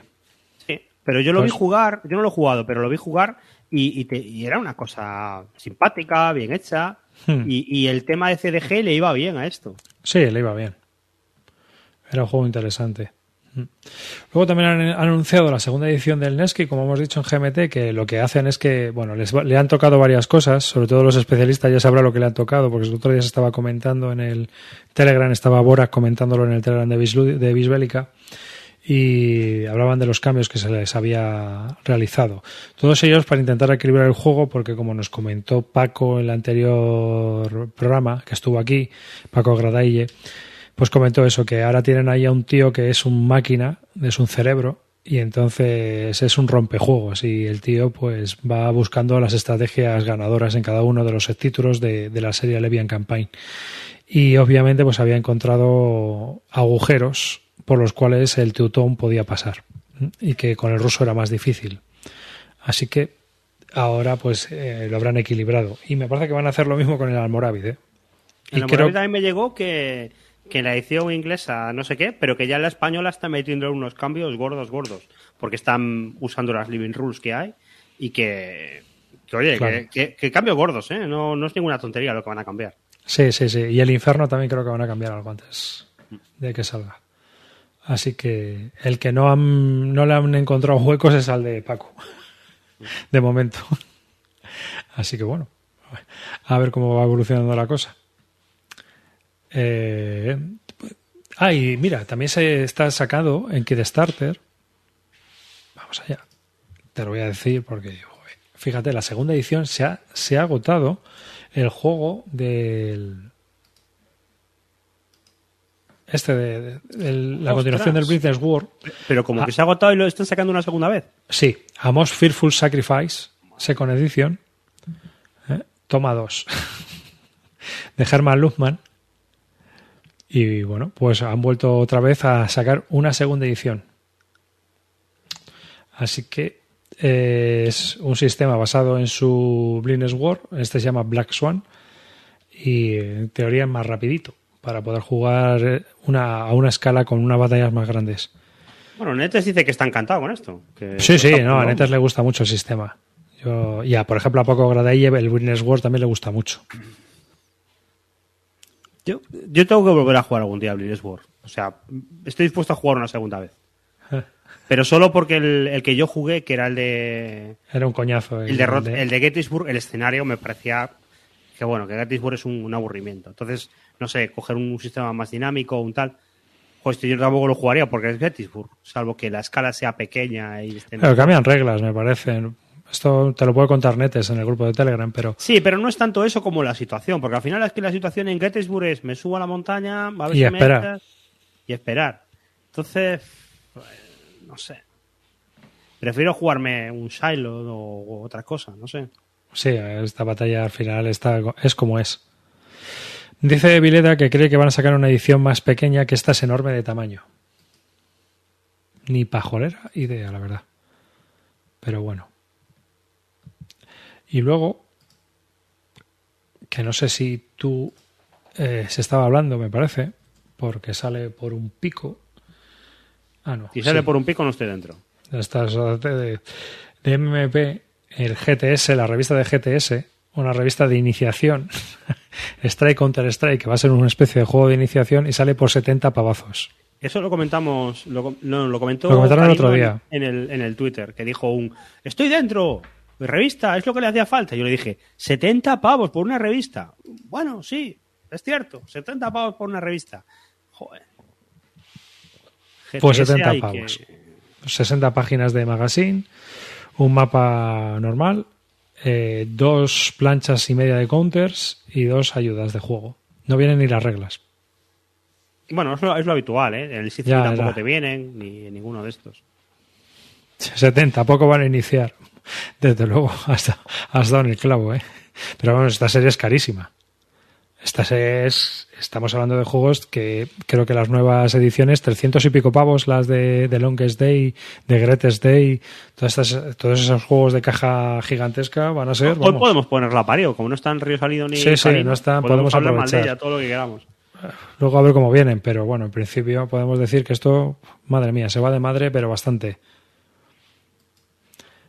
En fin. Bueno, dice Fantastic Javi que con las revistas estas se queda loco. La verdad es que con la subida de precios, tío, lo de comprarse una revista para ver un escenario hipotético se ha puesto muy chungo. ¿eh? Antes sí que te podías dar el, el capricho de decir, ay, pues me voy a comprar una revista de este tema porque me parece interesante, a ver cómo es el juego, y aunque luego el juego fuera una castaña, pues vale. Pero ahora, a 45 pavos la revista, que están, si no merece la pena ni comprarse las de la C3 sí, que en principio serían juegos un poquito más de, playtesteo, pues imagínate las otras. Hmm. Hombre, dice, pues la Skirmish 3 sale a, 20 euros, ya, pero es que la Skirmish 3 es simplemente un escenario de campaña con unos cuantos articulitos. Es un folleto. Es un... nada. Eh, estamos hablando de esto, todas estas revistas traen juego. Traen una plancha de counters, traen unas reglas, traen un mapa, y, joder, 45 pavazos por la revista que te vale una estrategia en Tactics ahora o una War of War o algo así. Pues Para luego encontrarte un juego que no está pretesteado y no está roto y no sé qué. Pues, pues eh, mucha potra. Que te encuentres un juego que funcione de los que están llegando de revistas. Y no estoy mirando a nadie, no estoy mirando a nadie. O yo, este que tengo, el de los. que te lo comenté el otro día, el de los la la Legión. Está roto. O sea, tú tienes que jugar. No es que es que un día hablamos, pero que tienes que jugar ya de cierta manera con una predisposición especial porque sabes que es que si no el juego no hay por dónde cogerlo. Tienes, eso, eso es un estado de ánimo. Tienes que coger la revista, leerte los artículos, estar ahí motivado y entonces juegas al juego y bueno, como te has leído los artículos, entiendes todo lo que pasa ahí, no sé qué. Pero yo con esto he tenido que hacer esfuerzos muy, muy gordos. Bueno, podemos hablar hoy, que estamos los dos. Realmente hablar de juegos de revista, pero... vamos. Sí, sí, sí, mira, podemos hablar de juegos de revista. Es verdad, ya que estamos. Pero bueno, si quieres, mira, hablamos de dos novedades más que tenemos. Drophone, que es una... Ha salido por Multiman Publishing un escenario de, Paracata, de Paracas para el ASL. Bueno. Yo a Selen ya no le, ni hago le caso cuando salen cosas, porque como salen cosas de, de, editoriales pequeñas y no sé qué, a veces te, te llevas unos anuncios. ¿Y esto qué es? ¿Los paracas en, británicos? No, los Paracas americanos. Ah, creo los que es, la americanos, 80 eh, es, no, la, vale. es la 82, ¿no? En la zona esta de San María y Glis. Es las batallas estas que hubo en esta zona. Es una campañita. Así que la peña está muy dentro, todos los fanáticos del, de la SL. Muy contentos de, este, de que este módulo haya salido. Seguramente. Bueno, a ver, está- para jugarte una campañita, eso este es un tema chulo, ¿eh? Sí, porque además no tiene que ser muy tocha, está concentrada en un espacio delimitado. Y bueno, no sé, yo creo que puede ser interesante para los que juegan a SL. Esta campaña puede ser muy, muy, muy curiosa. Pero además me parece que aquí se enfrentaron a los Falschisjammer, Mm, creo recordar, ¿no? no, no tengo ni idea de esto. No tengo, no, me- estoy hablando de memoria, ¿eh? lo mismo me acu- estoy metiendo la pata. Pero bueno, que estos las pasaron un poco guarras en la zona donde se tuvieron que enfrentar. No les tocó precisamente una división de guarnición llena de viejos de 50 años como nosotros, ¿sabes? Otro Kickstarter que también está es que nos, nos reíamos el otro día un poco por el tema, el Cruel Necessity, que ha salido por Worthington Games, que es un juego en solitario. Y, y, bueno, el problema de estos juegos pues es como siempre el precio. Es un juego de la Guerra Civil eh, inglesa en solitario y bueno, el problema que tiene es que vale una pasta. Yo este lo he jugado. ¿Tú llegaste a jugar este? No, no he jugado a este. A ver, este está bien, porque es un es un State of Sigue, sabéis lo que os vais a encontrar. Avanzan los ejércitos según Astar, avanzan en otro sentido, tienes que ir parándolos todos un poquito para que no lleguen al centro, que es Londres. Pero este juego está un poquito mejor que otros State of Sigue, porque cuando hay un momento en el que hay batallas, y las batallas las juegas, y las batallas, según lo que hayas preparado y cómo estén preparadas las cosas, te van a ir mejor o peor, y vas a hacer retroceder más o menos los marcadores. Y luego hay un tema también de unos tracks que no son los tracks de lo que va avanzando para matarte, sino que son tracks de negociación política en el Parlamento, tolerancia religiosa y tal, y necesitas avanzar en unos tracks para desbloquear ciertas cosas para otros tracks. Es un juego que está muy bien, es un Street of Sigue que está chulo, que yo creo aparte que la gente que viene del euro le va a encajar muy bien porque tiene cosas muy de subo en tracks, desbloqueo esto y no sé qué, no sé cuánto. ¿Qué pasa? Pues que es un juego estupendo para que cueste 35 euros pero por 60, vamos, en fin, me parece una locura. Aquí saldrá por 70. 70 79. más envío, ciento y pico, 104 euros lo vi yo. Y yo dije, 104 euros por un Cruel Necessity, madre mía. Van- Vander dice que es el mejor State of Siege. No, no, yo estoy seguro. Yo, si, si tengo que jugar un State of Siege, juego a Cruel Necessity. Y está muy bien este juego. O sea, es, es un paso más. Si, es que, tú, si habéis jugado a State of Siege, al final sí te hacen todos un poco parecidos. Eh, pues vale, est- estoy con los rusos, eh, los soviéticos, estoy con los otomanos impidiendo que tal. Pero al final es todo impedir que me lleguen al centro los ejércitos o los tracks que van avanzando. O, o la casa de Pavlov, que también es un poco este estilo. Pues esto tiene un pelín más de complejidad para que, para que te mole más. Y puedes jugar la campaña, puedes enganchar las tres guerras civiles, o sea, está, está guay, está guay. Y es un juego difícil, además. Pero ¿qué pasa? Pues que es un juego excelente para que... para Estuviera en una caja contenida. Para que costara como Bueno, mucho claro, 50 en la, en la caja ya no te digo nada, porque a mí si me viene un cajote enorme, pues olvídate de esto. O, por muy bien que vengan los componentes. Este juego, tal como lo sacó eh, eh, Victory Games, estaba guay. Pero vamos, en fin. ¿Y esto quién lo saca? ¿Lo saca Worthington. Worthington, claro, que compró todos los derechos de, de, Victory Points. Sí, de estos de Victory Point Games, porque también han sacado el de la Guerra Civil Rusa. Claro, que también lo han metido a precio, bueno, pues comparable a este. ¿eh? Lo que pasa es que el de la Guerra Civil Rusa sí que no tenía sentido, porque no era un juego tan bueno, y este sí que está bien. Pero claro, pues mira, si hicieran rebaja los de Worthington, este es un juego para comprar en las rebajas. Pues seguramente, sí. Pero es que el tema está en que estos hacen juegos, pues harán mil copias. Aquí llegan caras, los juegos se producen de forma cara. No, mira, lo que estoy viendo es que han integrado el tablero de batalla dentro del propio tablero. Pues eso está guay. Porque antes había que montar un tablerito aparte. Sí, aquí está. Cosas un poco feo. Eso está guay. Es que ves, cuando hay una batalla, lo que vas haciendo es sacar fichas de un pool que hay aleatorio, que puede ser mejor o peor según cómo vayas tú y luego las enfrentas unas contra unas, flancos contra flancos, el centro contra el centro. Y según vaya saliendo el rollo, eh, vas ganando la batalla y la vas perdiendo. Y es muy tenso, está guay. Y te corta la partida, haces eso, que es una batalla chula, y luego la batalla tiene bastante importancia con, lo que ocurre en la partida. Está, guay, este, este es un juego que está bien, que está muy bien. Pues estupendo. Y, no hay muchos juegos de la guerra civil inglesa aparte que, yo pueda recomendar, porque suele ser un tema muy extraño, que los juegos son rarunos y que al final me gustan a mí y, a dos más. Pero este juego sí que lo puede jugar todo el mundo y que está, está guay, está guay. Sí, es verdad, el Leven más también tienes, que también es un estilo sigue. El de, más. Sí, ahí van unos cuantos, porque ah, vamos a ver un momento en. El Ottoman Sunset, el. Es que, sacó mogollón. Eh, Victory Games eso debía darle pasta y, sacaron bastantes. Días más. Aquí. Vamos a ver. Series este 2 sigue. Vamos allá. Mira, hay 39 títulos por GRLs. Mira, Soviet Down, la guerra civil rusa, de los Edition 2021. Constantinopla, el ocaso de un imperio. Este no lo conozco. Este no es de la serie. No, igual sí, porque Victory Games, sabes que hacía.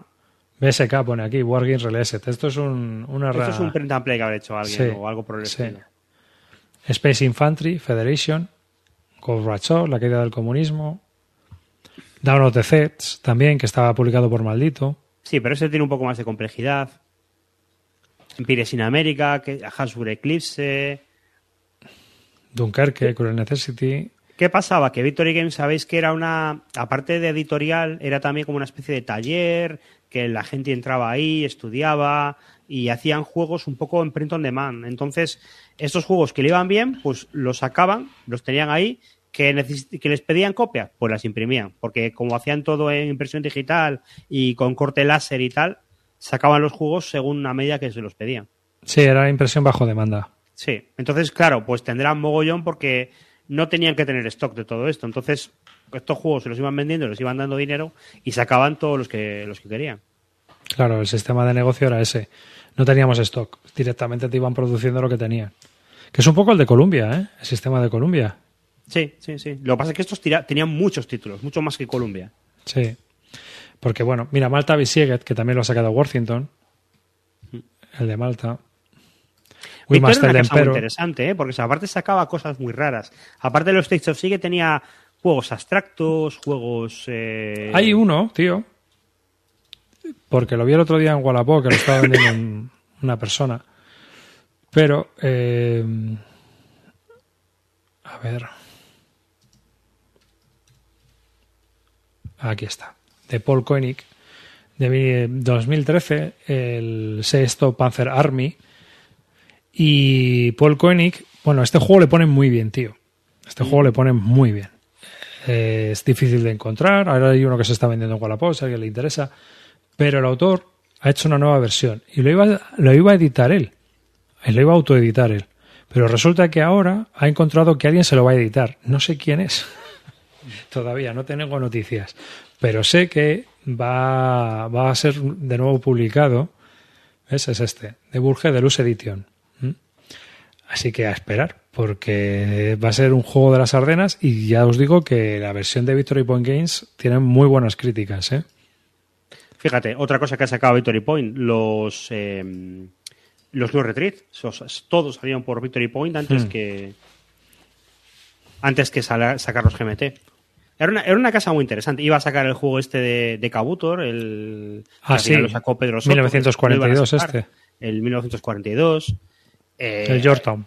Sí, pues era gente que tú le ibas con una idea y era muy fácil que te, que te publicaran un juego, porque como realmente no tenían stock, decían, mira, pues lo traemos más o menos acabado, tenemos aquí los planos, que alguien lo pide, pues lo imprimimos y ya está.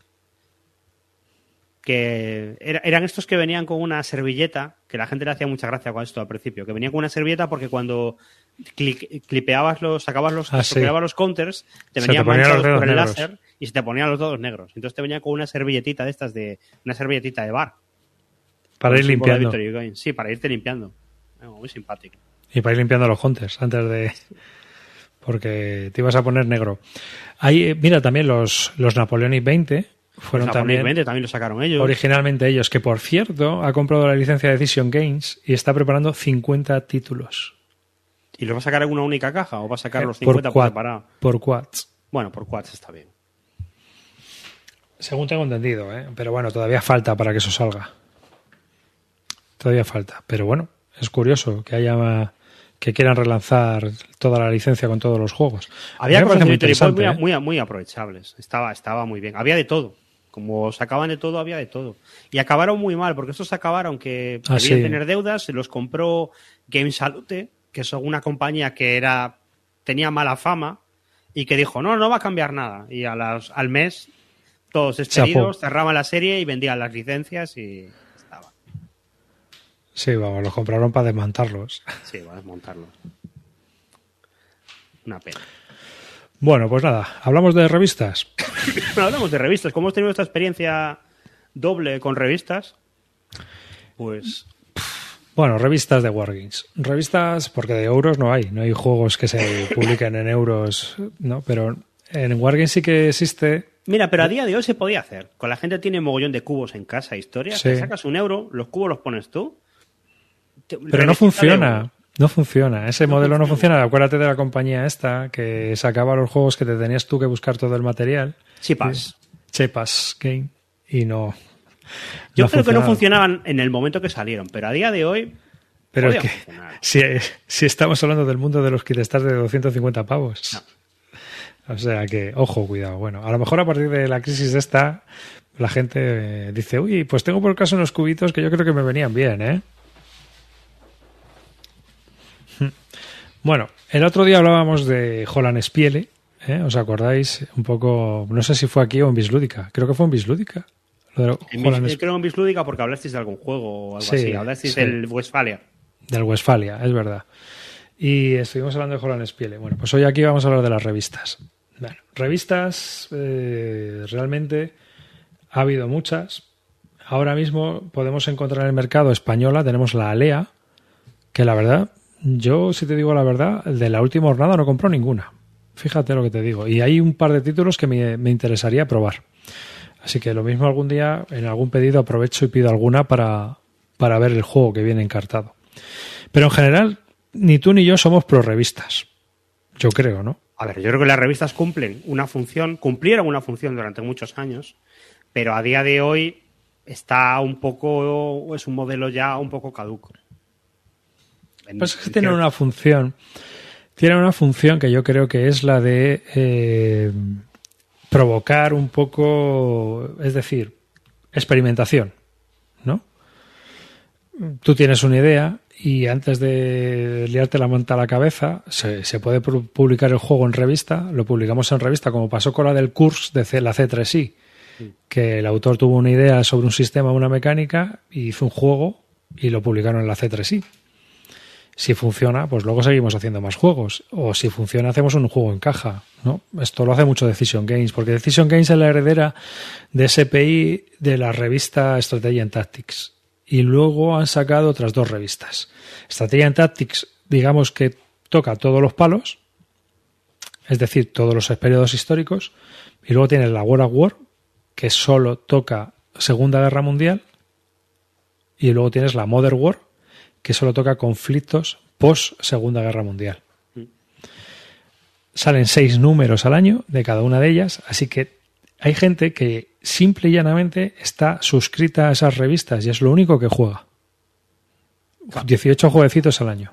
Porque esa es la experiencia. Tú llegas, te llega la revista, te vienen dos textos históricos que estarán mejor o peor, te los lees, te, te ponen en, en, un contexto, luego te ves una peli, te lees algún libro a mayores y te juegas el jueguillo que te viene, que no suelen ser juegos muy complicados. Y bueno, pues oye, mira, apañas con eso. El tema está en que eran revistas que salían por 35, 40 pavos, depende de la revista también. Ahora salen ya por 45. La cosa se ha puesto un poco chunga como para hacer experimentos. ¿Y por qué hacer experimentos? Porque obviamente sacar 18 wargames al año, obviamente muchos de ellos ni están pretesteados, ni están probados, simplemente son ideas que se les ha venido a la cabeza eh, que han plasmado en, una servilleta y, directamente las han metido y algunos funcionan de chiripa y otros no funcionan. Pero ¿sabes qué me pasa a mí? Que me parece que no hay innovación últimamente. En su momento pudo haberla, pero ahora la mayoría de los juegos que sacan en, en, estas revistas no, no te innovan, no tienen algo que sea como vamos a hacer esto que sea arriesgado a ver si funciona, sino que lo que hacen es machacar fórmulas que ya estaban. Sí, como por ejemplo la serie Store, que es muy, muy socorrida para las revistas. Against the Odds, que es otra revista, por ejemplo, tiene un montón de juegos de la serie Store. La Battles Magazine, que ya la podemos dar por difunta, yo creo también, tiene un montón de juegos de la serie Store. Es decir, muchos juegos, pues, pues son ese sistema que es un sistema de área, sencillo, todo el mundo lo conoce, y todo el mundo que está metido en los Wargames. Y que obviamente, pues, te permite hacer jueguecitos de casi cualquier sistema, ¿no? Y claro, al final eso no es innovar, es verdad, no es innovar. Otros que, por ejemplo, también te sacan un montón de jueguecitos con sistemas propios son la Bae Victis. La Bae Victis sí que es interesante en cuanto a que es una revista que vale 15 pavos. 15 pavos y trae un juego. Por 15 pavos. trae un jueguecito con una plancha de unos 80 counters, un mapa DINA 4, DINA 3, depende del juego, y las reglas, o sea, la revista francesa viene en francés, eh, las reglas vienen en francés, pero en su página web tienen un listado de todos los números de la revista donde vienen las reglas en inglés y si te tienes que descargar cualquier otra cosa que venga que necesites en inglés. Muchas veces los juegos de la Victis yo, yo no la controlo tanto, pero eh, son eh, versiones de juegos de cajas más sencillos o de una serie o algo por También. el estilo, ¿no? Hmm. Porque son los juegos estos el, los de Honor and Glory de Berg que sacan su propia versión y estas cosas. Pero cuidado, que esos son son wargames que publican luego aparte de, la revista. ¿eh? Ah, vale, vale. Juego de Activities, pero que no, va con la revista. Sí, sí, mira, o sea, tengo ahí uno, mira, te lo voy a enseñar.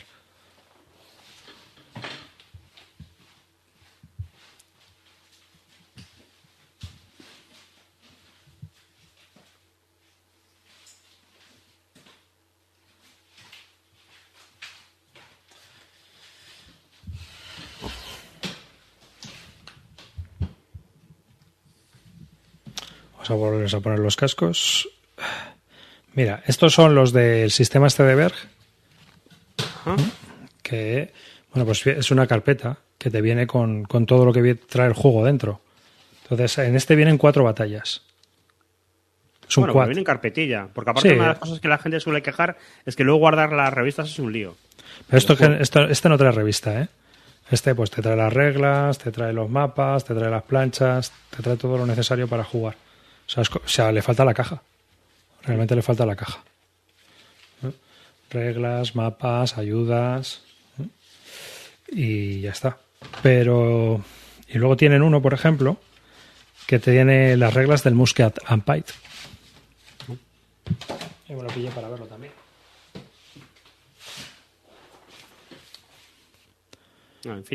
que es de las guerras de religión francesas y son con las reglas del Musket and Pike. Pero lo que es la revista, lo que es la revista, pues tiene a veces escenarios muy interesantes de la guerra franco-prusiana, de la guerra Irán, de la guerra Irán-Irak, por ejemplo, me pillé yo una para, para ver cómo era el sistema, que por 15 euros. Claro pues puedes experimentar. Que luego el juego es una castaña, pues bueno, pues por lo menos has pasado el rato y la tarde. Hay que ir con esa mentalidad de que. Hay que ir con esa mentalidad. De que no te vas a encontrar un juego, sino que simplemente vas a ver qué te vas a encontrar y disfrutarlo dentro de tus posibilidades y, y pasarlo bien, ya está, no, no hay más Vas un poco a certificar lo que te has leído en la revista de, de tema histórico, pues decir, mira, y esto lo explicas así. Y la Que es revista- para lo que se hacía. Y la revista, eh, la By Victis, está bastante bien. Pa- Te vienen reseñas, novedades, o sea, no habla de artículos históricos, habla del mundo del juego del Wargame. Entonces, es una revista, tal cual, con Claro, Google Lens. a mí me llevé un poco de decepción. Me leí un par de números. Yo tengo algunos números antiguos de la Command y de y de la estrategia de Tactics antigua y tal. y están bien. Son juegos, son revistas que hablan de Wargames en general y que del, del mundillo. Son igual que los de las moves que estas que me pasaste tú. Está- están guay, son muy interesantes. Pero yo leí alguno de la estrategia Tactics moderna y no me gustó la revista. Me pareció tacha. No. Ah, tiene artículos que, bueno, que son Artículos interesantes. históricos que si yo controlaba, eh, me compré el de la Revolución Americana, por ejemplo, que venía el jueguillo de, del Harold Buchanan. Y Hmm. los artículos eran en plan de, bueno, a ver, es que está visto desde un punto de vista muy militar, no me cuentan nada que, que yo no sepa. Pachá, esto, bueno, pues si no venía la revista me daba igual. Pero bueno. En fin. ¿Y entonces cómo es ese juego de la Legión que has jugado? ¿Qué, qué, qué le pasa? ¿Qué, ¿Cuál de la Legión? El, del, el de los. El que decías que habías jugado de revista hace poco. Ah, bueno, jugué al de la Legión extranjera, por ejemplo. Bueno, pues básicamente que está muy bien, porque te tienes que planificar todo lo que es eh, el tema de la misión. Es decir, tú empiezas, digamos, tú eres el jefe de- del cuartel. Entonces tienes que decidir hasta qué tipo de tropas vas a contratar o tener. O sea, es como una especie de videojuego. Entonces tú puedes decir, bueno, pues quiero infantería, quiero gendarmes para hacer control policial, quiero drones, quiero un- una unidad mecanizada que pueda ser desplegada con, con un avión. Ah, quiero un avión, quiero helicópteros. O sea, tú te vas, tú tienes unos créditos, por decirlo de alguna manera, y vas comprando. Entonces, Pero es la Legión moderna, o sea, es ahora. sí, sí, sí. Es, ¿Y espérate, que se van a hacer misiones humanitarias a, a Senegal o algo así? o? te va tocando de todo, desde socorrer, eh, desde socorrer, a, o por ejemplo, sacar, sacar a un secuestrado, eh, buscar a gente de Al Qaeda, tienes de todo. O sea, el, el planteamiento mola un huevo. Bueno, bien, O sea que es este, ¿ves? Foreign Legion para Troopers, Rapid Response Force, fuerza de respuesta rápida. Entonces, tú ves el tablero, a ver si lo enseñamos, y el tablero está dividido en varias zonas, ¿no? A ver, si encuentro una foto donde salga todo el tablerito y os puedo enseñar un poco para explicarlo aquí. Bueno, normalmente los juegos estos te traen todo en el mapa, las tablas, toda la historia. Y es un juego en solitario, por lo tanto te vienen un montón de tablas que digamos que como que son secuenciales, ¿no? Vas tirando en cada una de ellas o vas viendo lo que necesitas y tal. Y tienes un mapa estratégico donde tú, bueno, pues tienes tu base de operaciones que está en Francia, pero te puedes desplegar a cualquier parte del mundo donde tengas actividad. Esto quiere decir que suelen ser las áreas donde Francia tiene influencia política o diplomática. Estamos hablando de África, Oriente Medio y poco más. Así que tú puedes acabar pues buscando piratas somalíes, por poner un ejemplo, una cosa así. Eh, entonces, tú Oye, esto, esto no, me, no me está pareciendo mal, ¿eh? Me no, no, no. A ver, si lo juegas con la predisposición correcta, el juego está bastante interesante. Entonces, tú te tienes que ir formando tus tropas. O sea, tú tienes que ir formándote todo tu equipo de combate, tienes que ir colocándotelo todo, eh, si, si vas a desplegar drones, y entonces tú vas a hacer la misión. Y, por ejemplo, tú tienes que buscar, por ejemplo, a liberar a un secuestrado. Entonces, mm, tienes que ver dónde se va a realizar esa misión. Pues se va a realizar en Oriente Medio. Bueno, pues en Oriente Medio vas a tener desierto. Bueno, pues mm, tú tienes eh, pueblos o ya verás el mapa y entonces ahí ya despliegas unas fichas de enemigo boca abajo, que no sabes lo que es. O sea, coges de una taza y lo colocas ahí boca abajo y en una de esas, supuestamente, está el, el, el chungaleras, ¿no? O sea, está tu objetivo, ya sea un secuestrado o el tío que tienes que secuestrar tú o el tío que tienes que asesinar. Así que tú decides cómo quieres ir dependiendo de la misión. Si quieres llevar francotiradores, si quieres llevar tropas ligeras, si quieres llevar tropas más pesadas. Bueno, tú te montas tu película como quieras. Llegas allí, haces observación con drones eh, y vas a por el, el, el tío. ¿Qué ocurre? ¿Cuál es el problema del juego? El problema del juego es que tienes que jugar sin hacer trampas tú mismo, porque eh, si eres gaming, obviamente procurarías intentar saber dónde se encuentra secuestrado antes de que las unidades vayan a por ti. ¿Qué ocurre? Cuando tú aterrizas en una zona, las tropas enemigas, hay algunas tropas enemigas que directamente van a por ti, por lo tanto tienes que ir viendo qué hay debajo de cada ficha, lo cual hace absurdo tener que buscar dónde coño está secuestrado. O sea, si hay cuatro posibles objetivos, pues lo lógico es que no sepas dónde está el objetivo hasta que no llegues ahí a verificarlo, ¿no? O hasta que no mandes, por ejemplo, un dron a ver si se encuentra allí, o no, no, aquí no está, bueno, pues vamos al otro lado. Pero debido a cómo es el juego, cómo es la mecánica, pues van a por ti y entonces tienes que saber qué ficha hay debajo y se va... El caso es que al final acabas sabiendo un poco dónde está todo. Y eso rompe un poco el juego. Pero bueno, yo creo que a lo mejor un pequeño paño de reglas opcionales y tal es lo que le pasa a estos juegos, que muchos de estos juegos les tienes tú que meter mano para, para poder jugarlos bien. Ya, esto es lo que me ha pasado a mí también con el, con el mío. Es que, a ver, estos juegos al final, SPI lo hace bien, o sea, SPI, eh, Strategy and Tactics, yo por lo que sé, los que son mejores o los que les quedan mejor, luego saca una encuesta a final de año y, y los que tienen más votos los reeditan en caja pero es que hay algunos que salen muy verdes o que salen inacabados.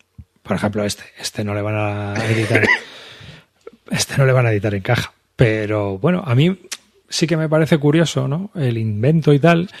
Sí que es cierto que a veces jugando este tipo de cosas a ti se te puede ocurrir una idea y tú puedes desarrollar tu historia. No, te digo por qué no. O sea, que, que puede ser interesante. O incluso tener aplicaciones eh, en el trabajo de alguna manera, ¿no? Hacerte de un juego, un serious game para tu curro o lo que sea. No lo sé. O sea, es decir, que tienen posibilidades, pero el problema está en que muchos de estos juegos, pues eso, son muy, muy, muy, muy verdes, son ideas sin desarrollar y que no tienen tiempo de desarrollo, no tienen tiempo de maduración. A ver, en otros tiempos no había tanta posibilidad de publicar un wargame, pero ahora que se editan bastantes wargames, es que realmente si tienes una idea muy buena, pues es que lo llevas a una casa para que te lo, te lo editen. No coges y lo intentas sacar en revista y queda mal y de cualquier manera y luego a ver si lo sacas de otra forma, no sé. han cambiado mucho los tiempos en ese sentido. Ya, pero bueno, al final es lo que te digo, tienes la posibilidad de tener temas muy variados que de otra manera sería muy difícil de poder jugar.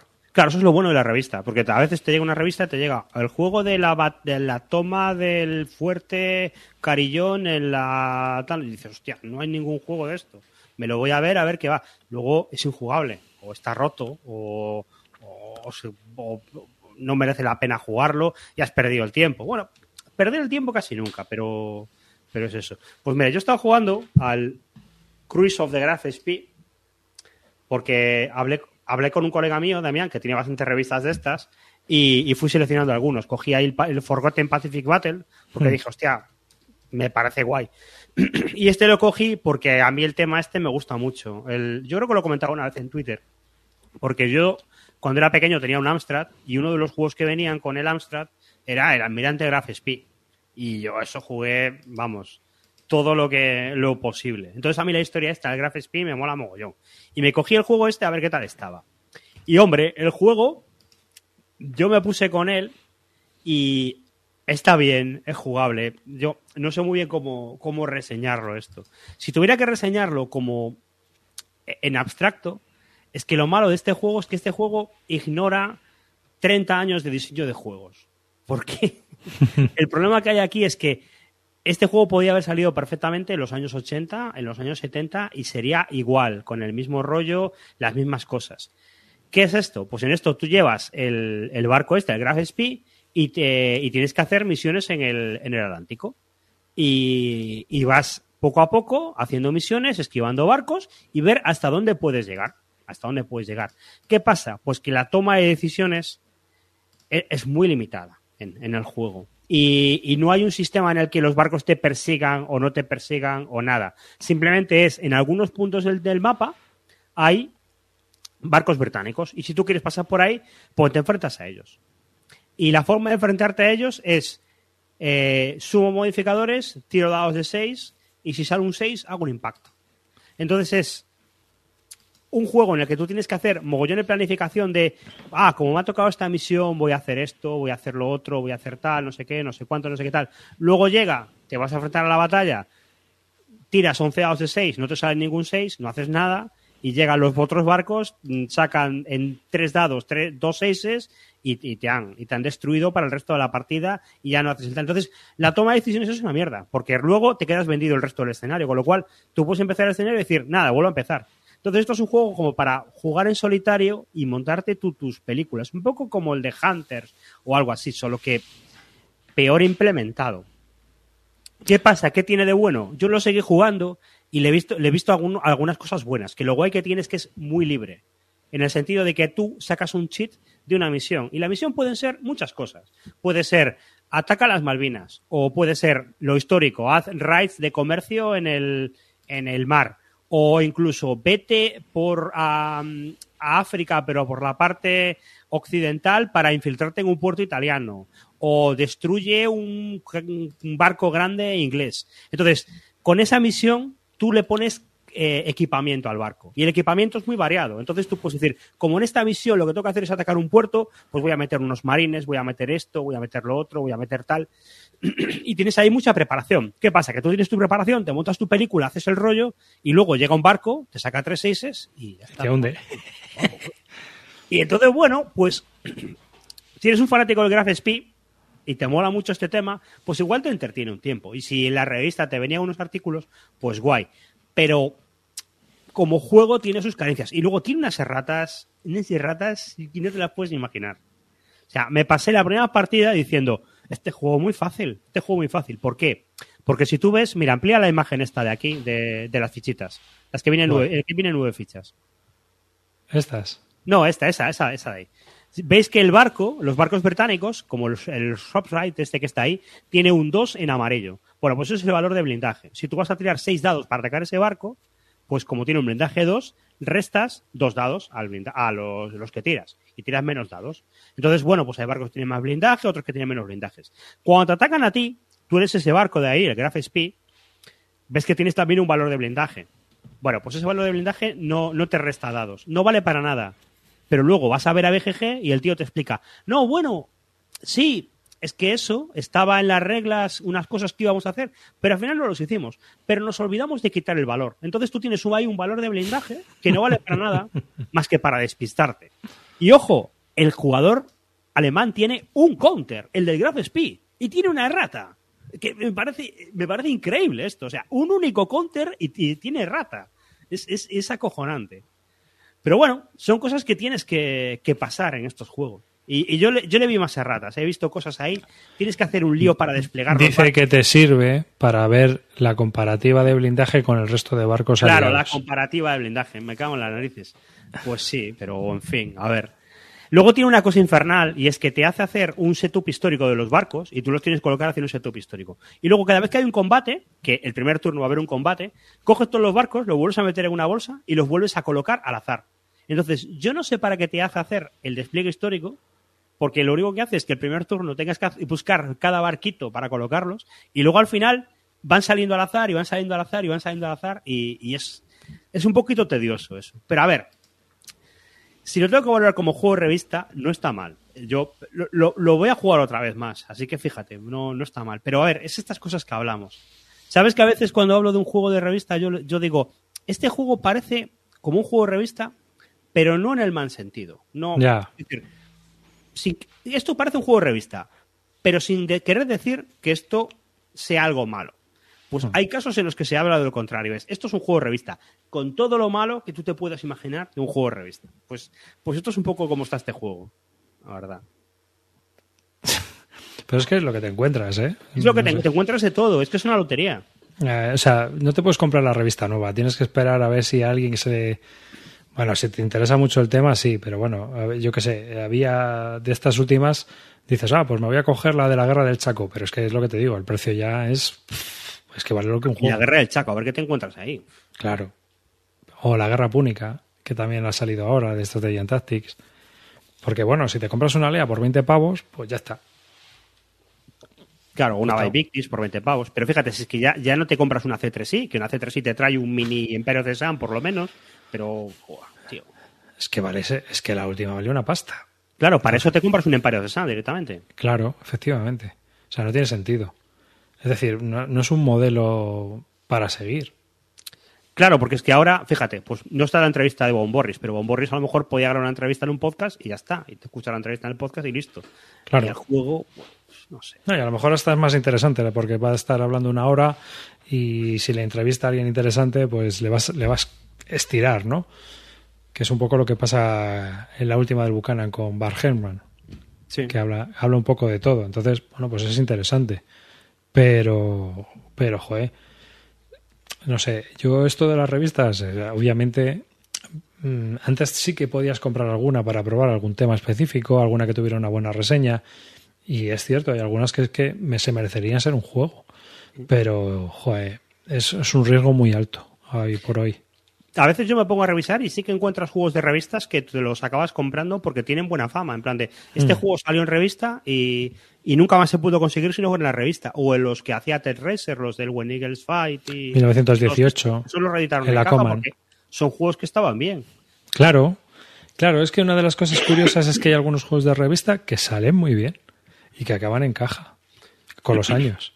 Pero entonces, bueno, a lo mejor dices, joder, pues hay joyas ocultas. Pues sí pero claro, desembolsa todos los meses. Es como Kickstarter, no te puedes poner a comprar todos los Kickstarter para ver cuál sale bueno. Es imposible. Y aquí te pasa un poco así, pero, pero sí que es cierto que entre Circlocks y, y bueno, mira, eh, por ejemplo, también tienes la Parabellum, que Snafu ha publicado en 1937, que Javier Romero lo publicó originalmente en la Parabellum, mm. ¿no? que es una revista italiana. Bueno, mira, Snafu porque no, no, no, quiere sacar una revista, pero realmente con los juegos que hace podría sacar una revista aparte de, los jueguillos esos. Lo que pasa es que mm. no les apetecerá o no será su negocio o no les tendrán ganas, pero bueno. A ver, parece, esto vendía muchísimo, ¿eh? porque hubo un tiempo que las revistas era una cosa que movía pasta, no solamente esto. Revistas de ordenador, revistas de básquet, revistas de miles historias, y hay gente que le mola esto. Y entonces la revista de guerra molaba. Sí, pero, por ejemplo, Strategy and Tactics. Espera tengo aquí. Strategy Tactics vendía, adiós, vendía muchísimo. Voy a ello. Espera, ahora te lo digo. A ver, vamos a buscar los datos. Claro. ¿Dónde están los compradores de Strategy Tactics de los 70? Pues todos gastándose el dinero en skins del, del Wall of Tanks. sí. Efectivamente. Efectivamente. Ah, mira. Mira, en noviembre de 1980 había suscritos 36.000 suscriptores a la Strategy Tactics. ¿Vale? Y a partir de ahí cae. O sea, el pico es 1980. A partir de ahí empieza a caer, a decaer, hasta 1989 con 9.000 suscriptores. Ya 9.000 suscriptores en el 89, ¿eh? 9.000 suscriptores. Y en el 90 vuelve a ganar hasta 11.000. Es decir, eh, obviamente, pues cae bastante en picado lo que es la suscripción desde los años 70. También es cierto, también es cierto que no sé cómo estará ahora, pero que hay revistas que con 5.000 ejemplares sobreviven bastante bien. Yo no sé la tirada que tendrá actualmente una estrategia en Tactics, pero vamos, podría ser interesante saberlo.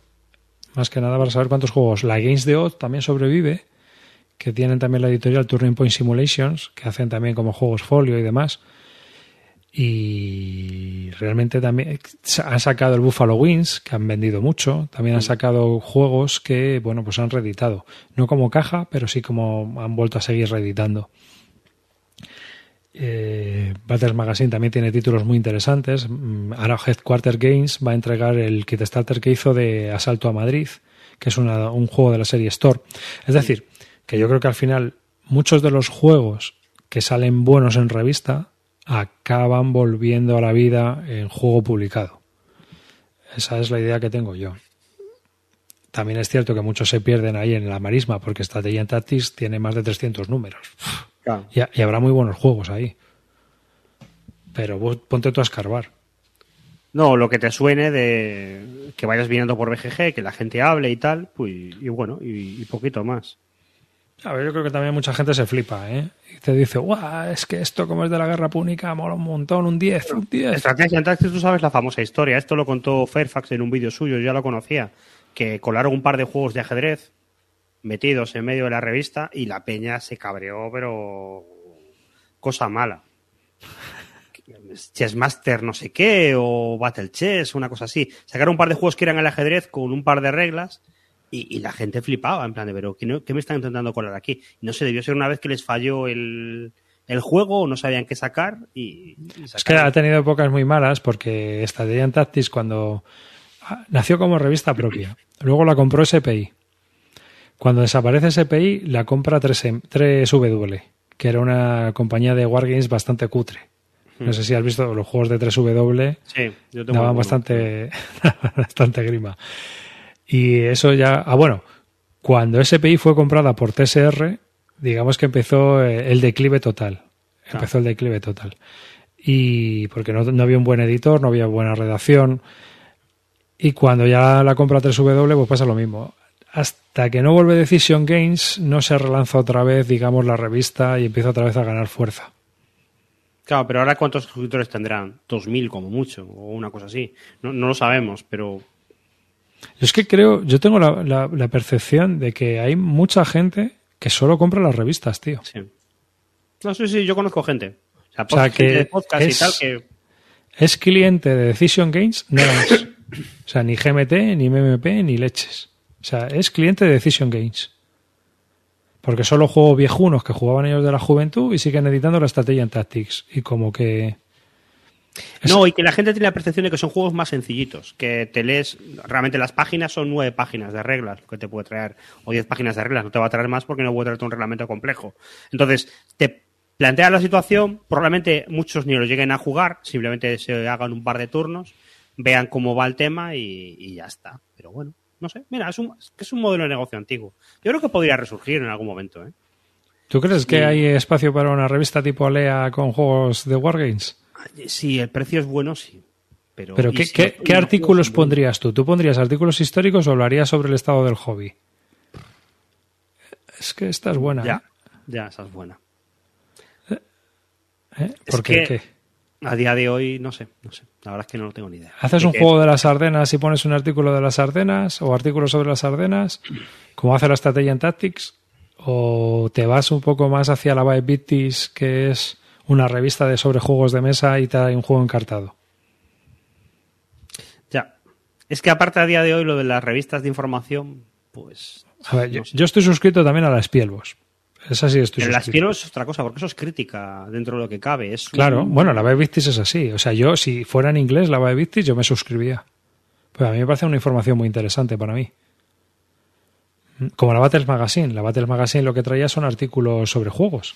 No traía Ahora, lo que- artículos Lo que te tiene que traer eso es, pues, como unos artículos más acabados o más finalizados, para que no te parezca que sea lo mismo que lo que puedes leer en un blog o en un podcast o un tal, sino que es un tipo que le ha dado vueltas al tema y ha hecho un artículo, un análisis de investigación o un especial sobre juegos no sé cuánto y que te hable de ello un poco tal para que sea una lectura que te aproveche más en ese sentido. Pero bueno, Es complicado, ¿eh? complicado, complicado. Es complicado porque te, te juegas los cuartos y no sabes muy bien eh, en cómo hacerlo. Porque obviamente eso ya trae eh, una redacción.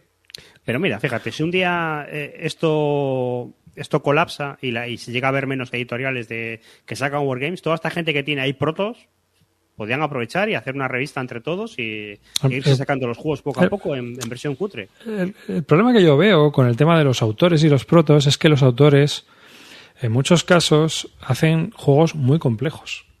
Ya. Tú sabes cómo empezaron todos los todos los tipos de diseñadores de Wargames, empezaron en SPI en tienes una plancha de counters, tienes unas reglas y hazme un juego. Hmm. Y que no se pase de esto, ni dados, ni cartas, ni nada. Estas son tus limitaciones. Y es más, te voy a dar unas reglas y tienes que hacer el juego a partir de esas reglas. Porque es el ju- último juego que hemos publicado. Había veces que ni era eso. Berg contaba que era en plan de este es el orden de batalla de, de esta, de esta, de este, de este combate. Así que hazme un juego. Lo que tienes es el orden de batalla y poco más. Vale. Y tenían un mes para hacerlo. Entonces, pues. Claro, pues Pero ojo, cobraban, ¿eh? Era, era un trabajo. Sí, sí, sí, sí. Era un trabajo. Sí. Mark Herman comenta que graba- ganaba 12.000 pavos, ¿no? Al año. Que bueno, oye, para la época estaba bien. Había, había ahí una, una pequeña industria y era muy importante. O sea, bueno, el dato que nos contó Río Salido esta semana, que, que del Pacific del, del Pacific War este famoso, que ha salido ahora, GMT ha vendido 6.500, ¿no? 6.000. De los 6.500 que ha, ha hecho, 6.500. Que ya es la hostia. 6.500 y se han La vendido hostia, 6.000 de ese juego. De ese juego. Bueno, pues cuando lo sacó Victory Games, allá en los, en los 80, sacó 30, vendió 35.000 copias. 35.000. Uf, Es un mareo. En la 35.000. decadencia ya. En la decadencia. 35.000 copias del Pacific War. Es que, es que es una perspectiva brutal, un cambio de perspectiva, porque tú si no, tú puedes decir, oh, estamos en la época dorada, se vende mogollón, nunca se ha vendido tanto. No, no, no, no. Estamos royendo huesos de, de lo que fue en otros momentos. Totalmente, totalmente. Sí, eso lo hablábamos en, nuestro grupo. Tenemos el, en el grupo de los que mo- hacemos el podcast. Comentábamos, porque a raíz de, de un hilo que había en BGG, donde Car Paradise estaba quejando de que no cobraban lo suficiente, es decir, que uno no puede hacer un juego pensando en lo que va a cobrar, porque como autor de Wargames, él cree que nadie vive de esto y que si él tuviera que echar las, o sea, a la hora, el precio de la hora, no salía ni a, ni a sueldo mínimo interprofesional. O sea, que dice que no saldría ni a tres pavos la hora, comentó él. Mira, ahí, ahí nos lo comentan en el chat. No había ordenador de aquella. Pues lo que yo he dicho. Ahora la gente. Hay un público potencial que le molan estos temas y que ahora está jugando al World of Tanks o cualquier mierda de estas o, O al, al Call of Duty o Call of Duty o una cosa así. y no ¿Qué tienes pasa? que aprender reglas. No tienes que aprender reglas y son una cosa mucho más directa. E- Y de hecho en su día es lo que se decía, se decía que el Wargame se iba a acabar porque los ordenadores iban a llegar a un punto que iban a hacer algo más complejo. ¿Qué pasaba en los 80? Que no daban, los ordenadores no daban para hacer un juego más complicado del que tú puedes hacer con cartón, lápiz y, papel. Entonces, bueno, Pero también es cierto que gracias a los ordenadores, pues tenemos Basal, tenemos comunidades online, es decir, que la gente que quiere todavía puede.